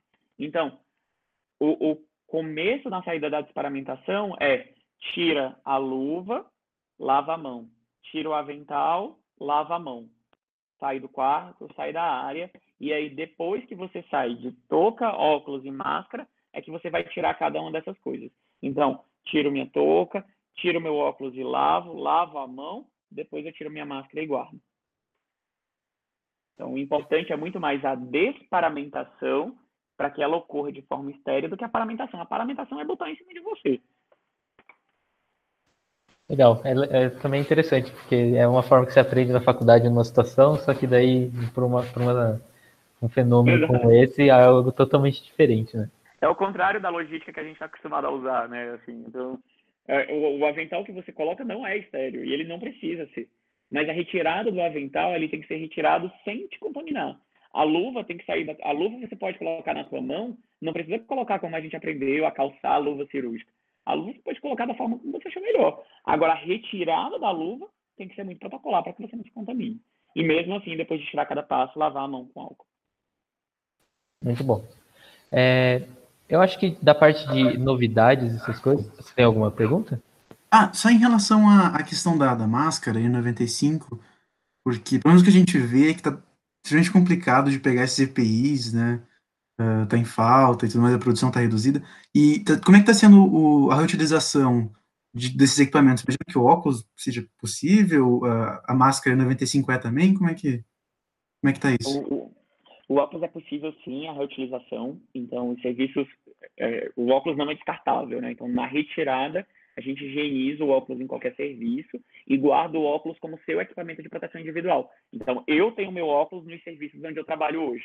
Então, eu tenho meu óculos que fica dentro da minha caixinha, dentro do meu armário, em que eu termino a utilização e higienizo. A máscara N95 gerou muita controvérsia em relação a isso. Então, ah, o fabricante disse que tinha duração de 5, 7 dias, 14 dias. A ideia hoje é que a máscara N95 ela pode ser usada enquanto ela não tiver úmida ou deformada. Então, ela tem um filtro por dentro da máscara, que ele fica o tempo inteiro, esse filtro ele deve ser muito bem adequado. Se a máscara estiver deformada, o filtro pode estar fora do lugar. Então, a máscara perde aí a sua validade de uso. Se ela estiver muito úmida também, ela perde a sua, a sua validade de uso. E ela, hoje, a gente entende que a maioria dos fabricantes tem tempo indeterminado de duração. Algumas marcas vão ter lá escrito 14 dias fechado. Então, a recomendação é que você use 14 dias. Então, conheça a máscara, que seu hospital vai te dar, conheça a máscara que o hospital vai te fornecer. Se está escrita lá 14 dias, é 14 dias. Se não está escrita nada, tipo, tempo de uso indeterminado é até ela perder a forma ou até ela ficar muito úmida. E aí você vai precisar trocar a sua máscara. De forma geral, a máscara tem, enquanto a minha máscara é funcional, eu guardo dentro de um saquinho de, de um saco de, de papel, e aí esse saco de papel é acondicionado dentro de um plástico e essa máscara ela fica guardada dentro do serviço também, tá? Ela não sai do serviço, eu não fico passeando com a minha máscara cheia de Covid por aí. É, então ela fica guardada no serviço, no lugar adequado, junto do meu óculos, junto do meu equipamento de proteção individual, lá que eu vou usar. O avental, ele preferencialmente é descartável, então depois do uso jogo fora. A luva também, a luva é descartável. Depois do uso jogo fora. Touca também descartável. Depois do uso vai embora. É, em relação a reprocessamento de máscara, tem também um projeto na faculdade de, repro, de reprocessamento de máscara, mas esse eu não estou participando, então não vou conseguir falar muito. Perfeito, muito obrigado.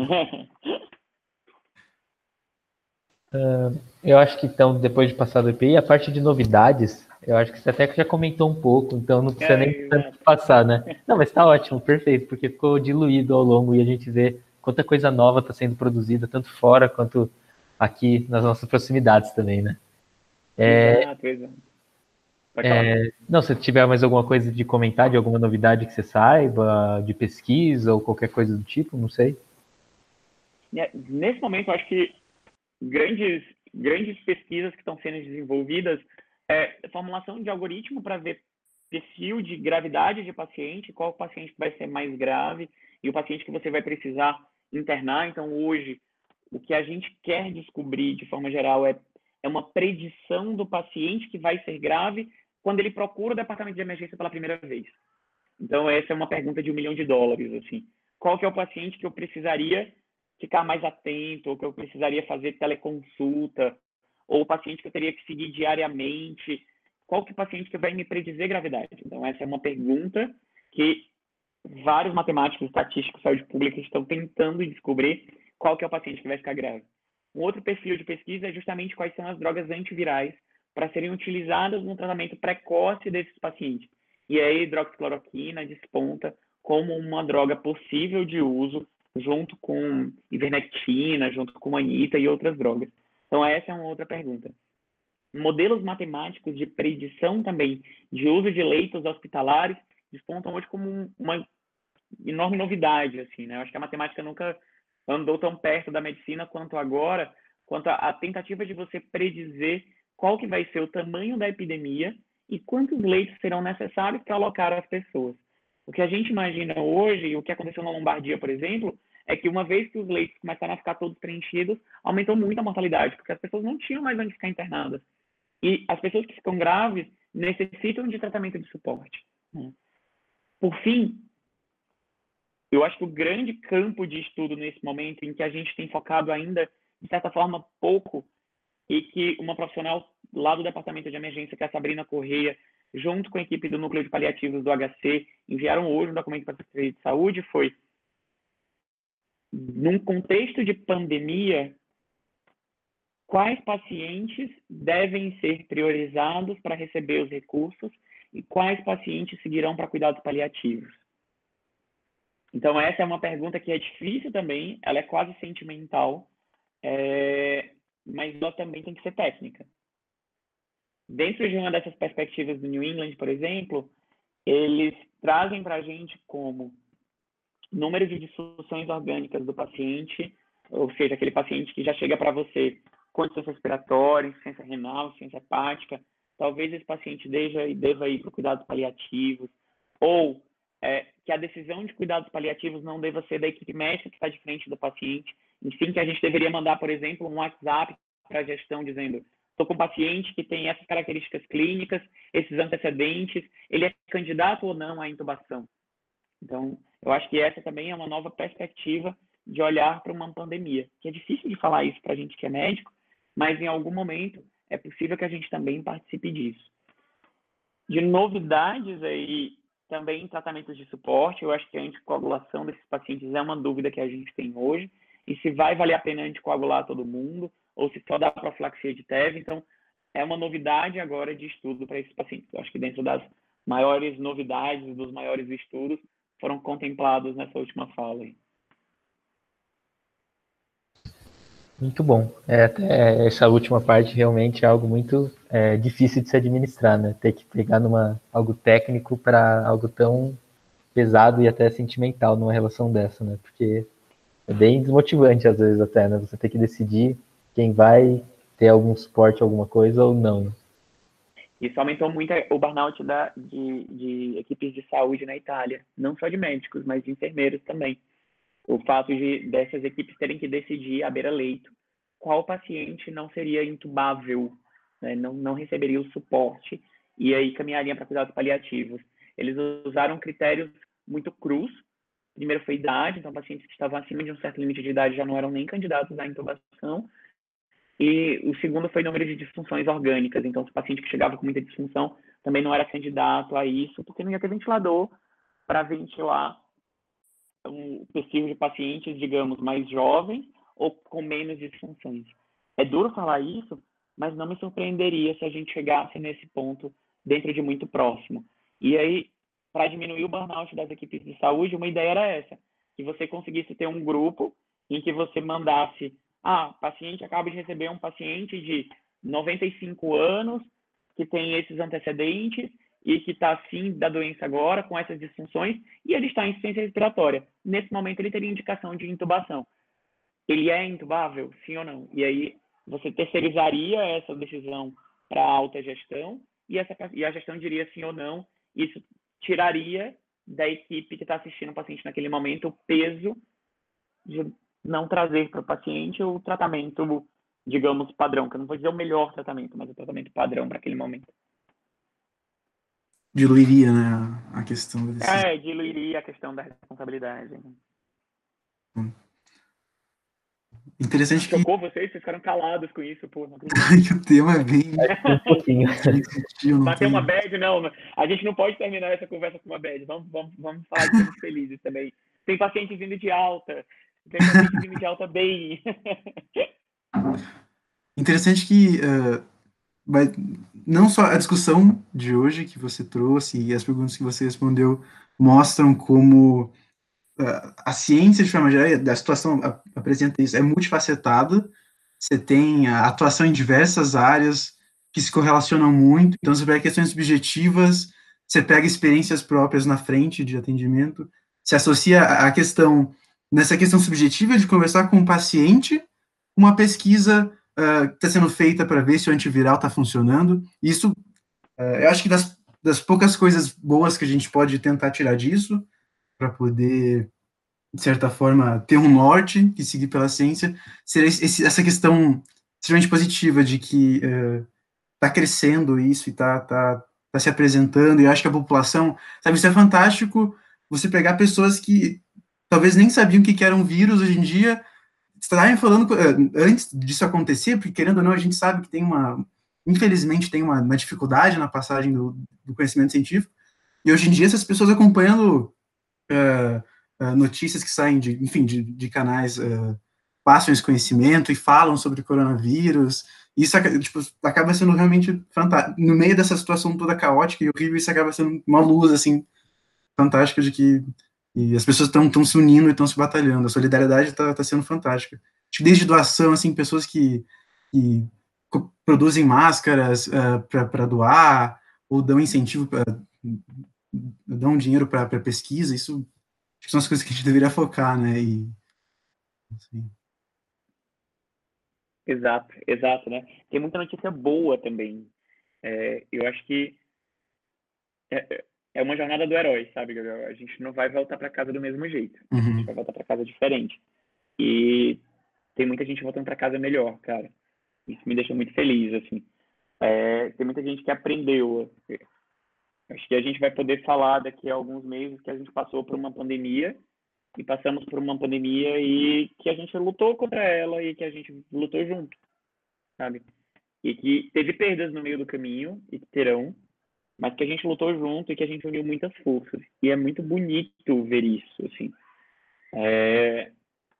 Eu vou te falar do meu microambiente de trabalho, por exemplo. É, eu sempre achei que o, o, hospital tinha enfermarias muito divididas, assim, né? UTIs por divididas.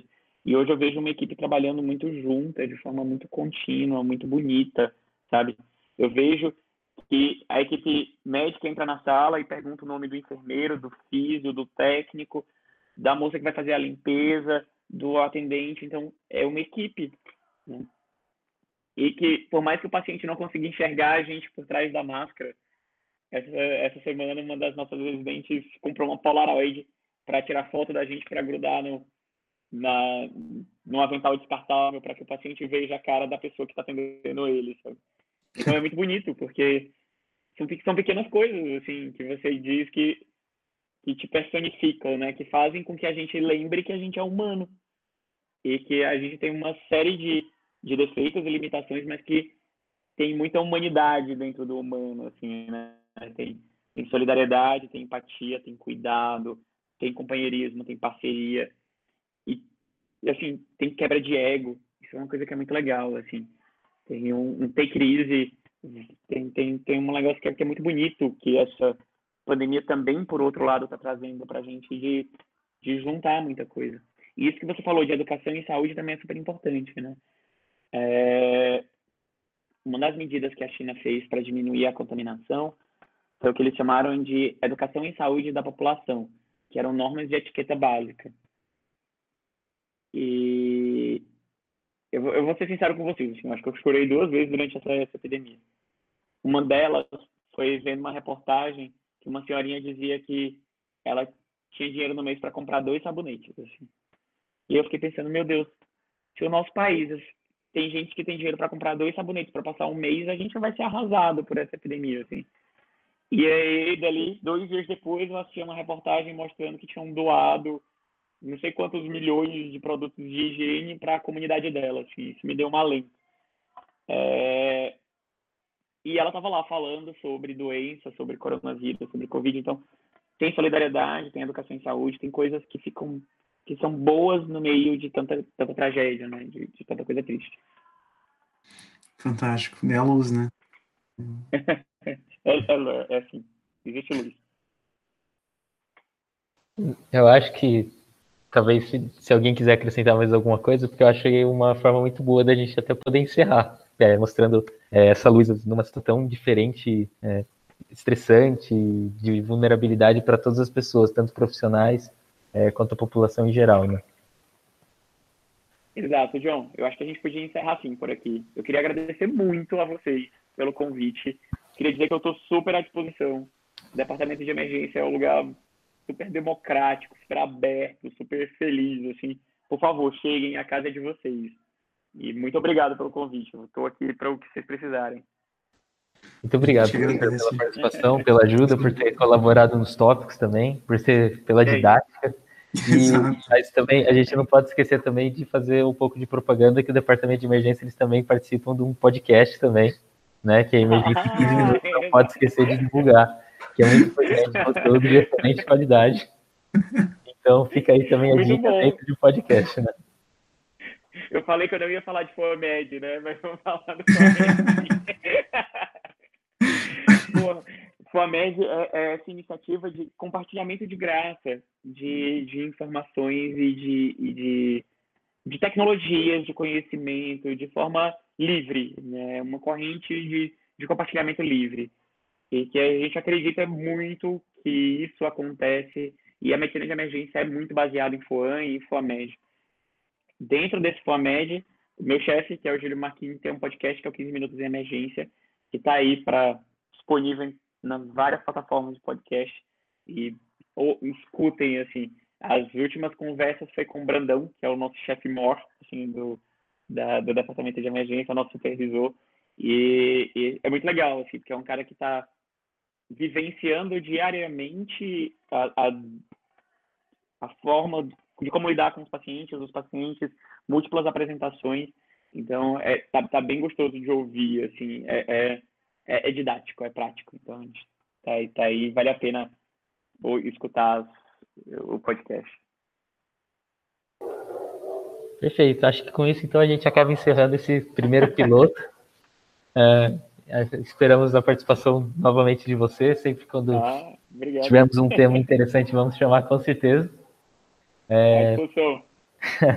Muito obrigado, meu professor, por tudo. Obrigado, por, e obrigado, especial por relatar a experiência. Que é algo muito importante nessa situação ter um contato com uma pessoa que está é, atuando mesmo na frente mesmo e mostrando da parte das dúvidas, das incertezas, é, dos estresses e tudo mais, né? E também da luz, que às vezes acaba saindo por trás de tudo isso, né? Tem sim, tem sim, tem luz.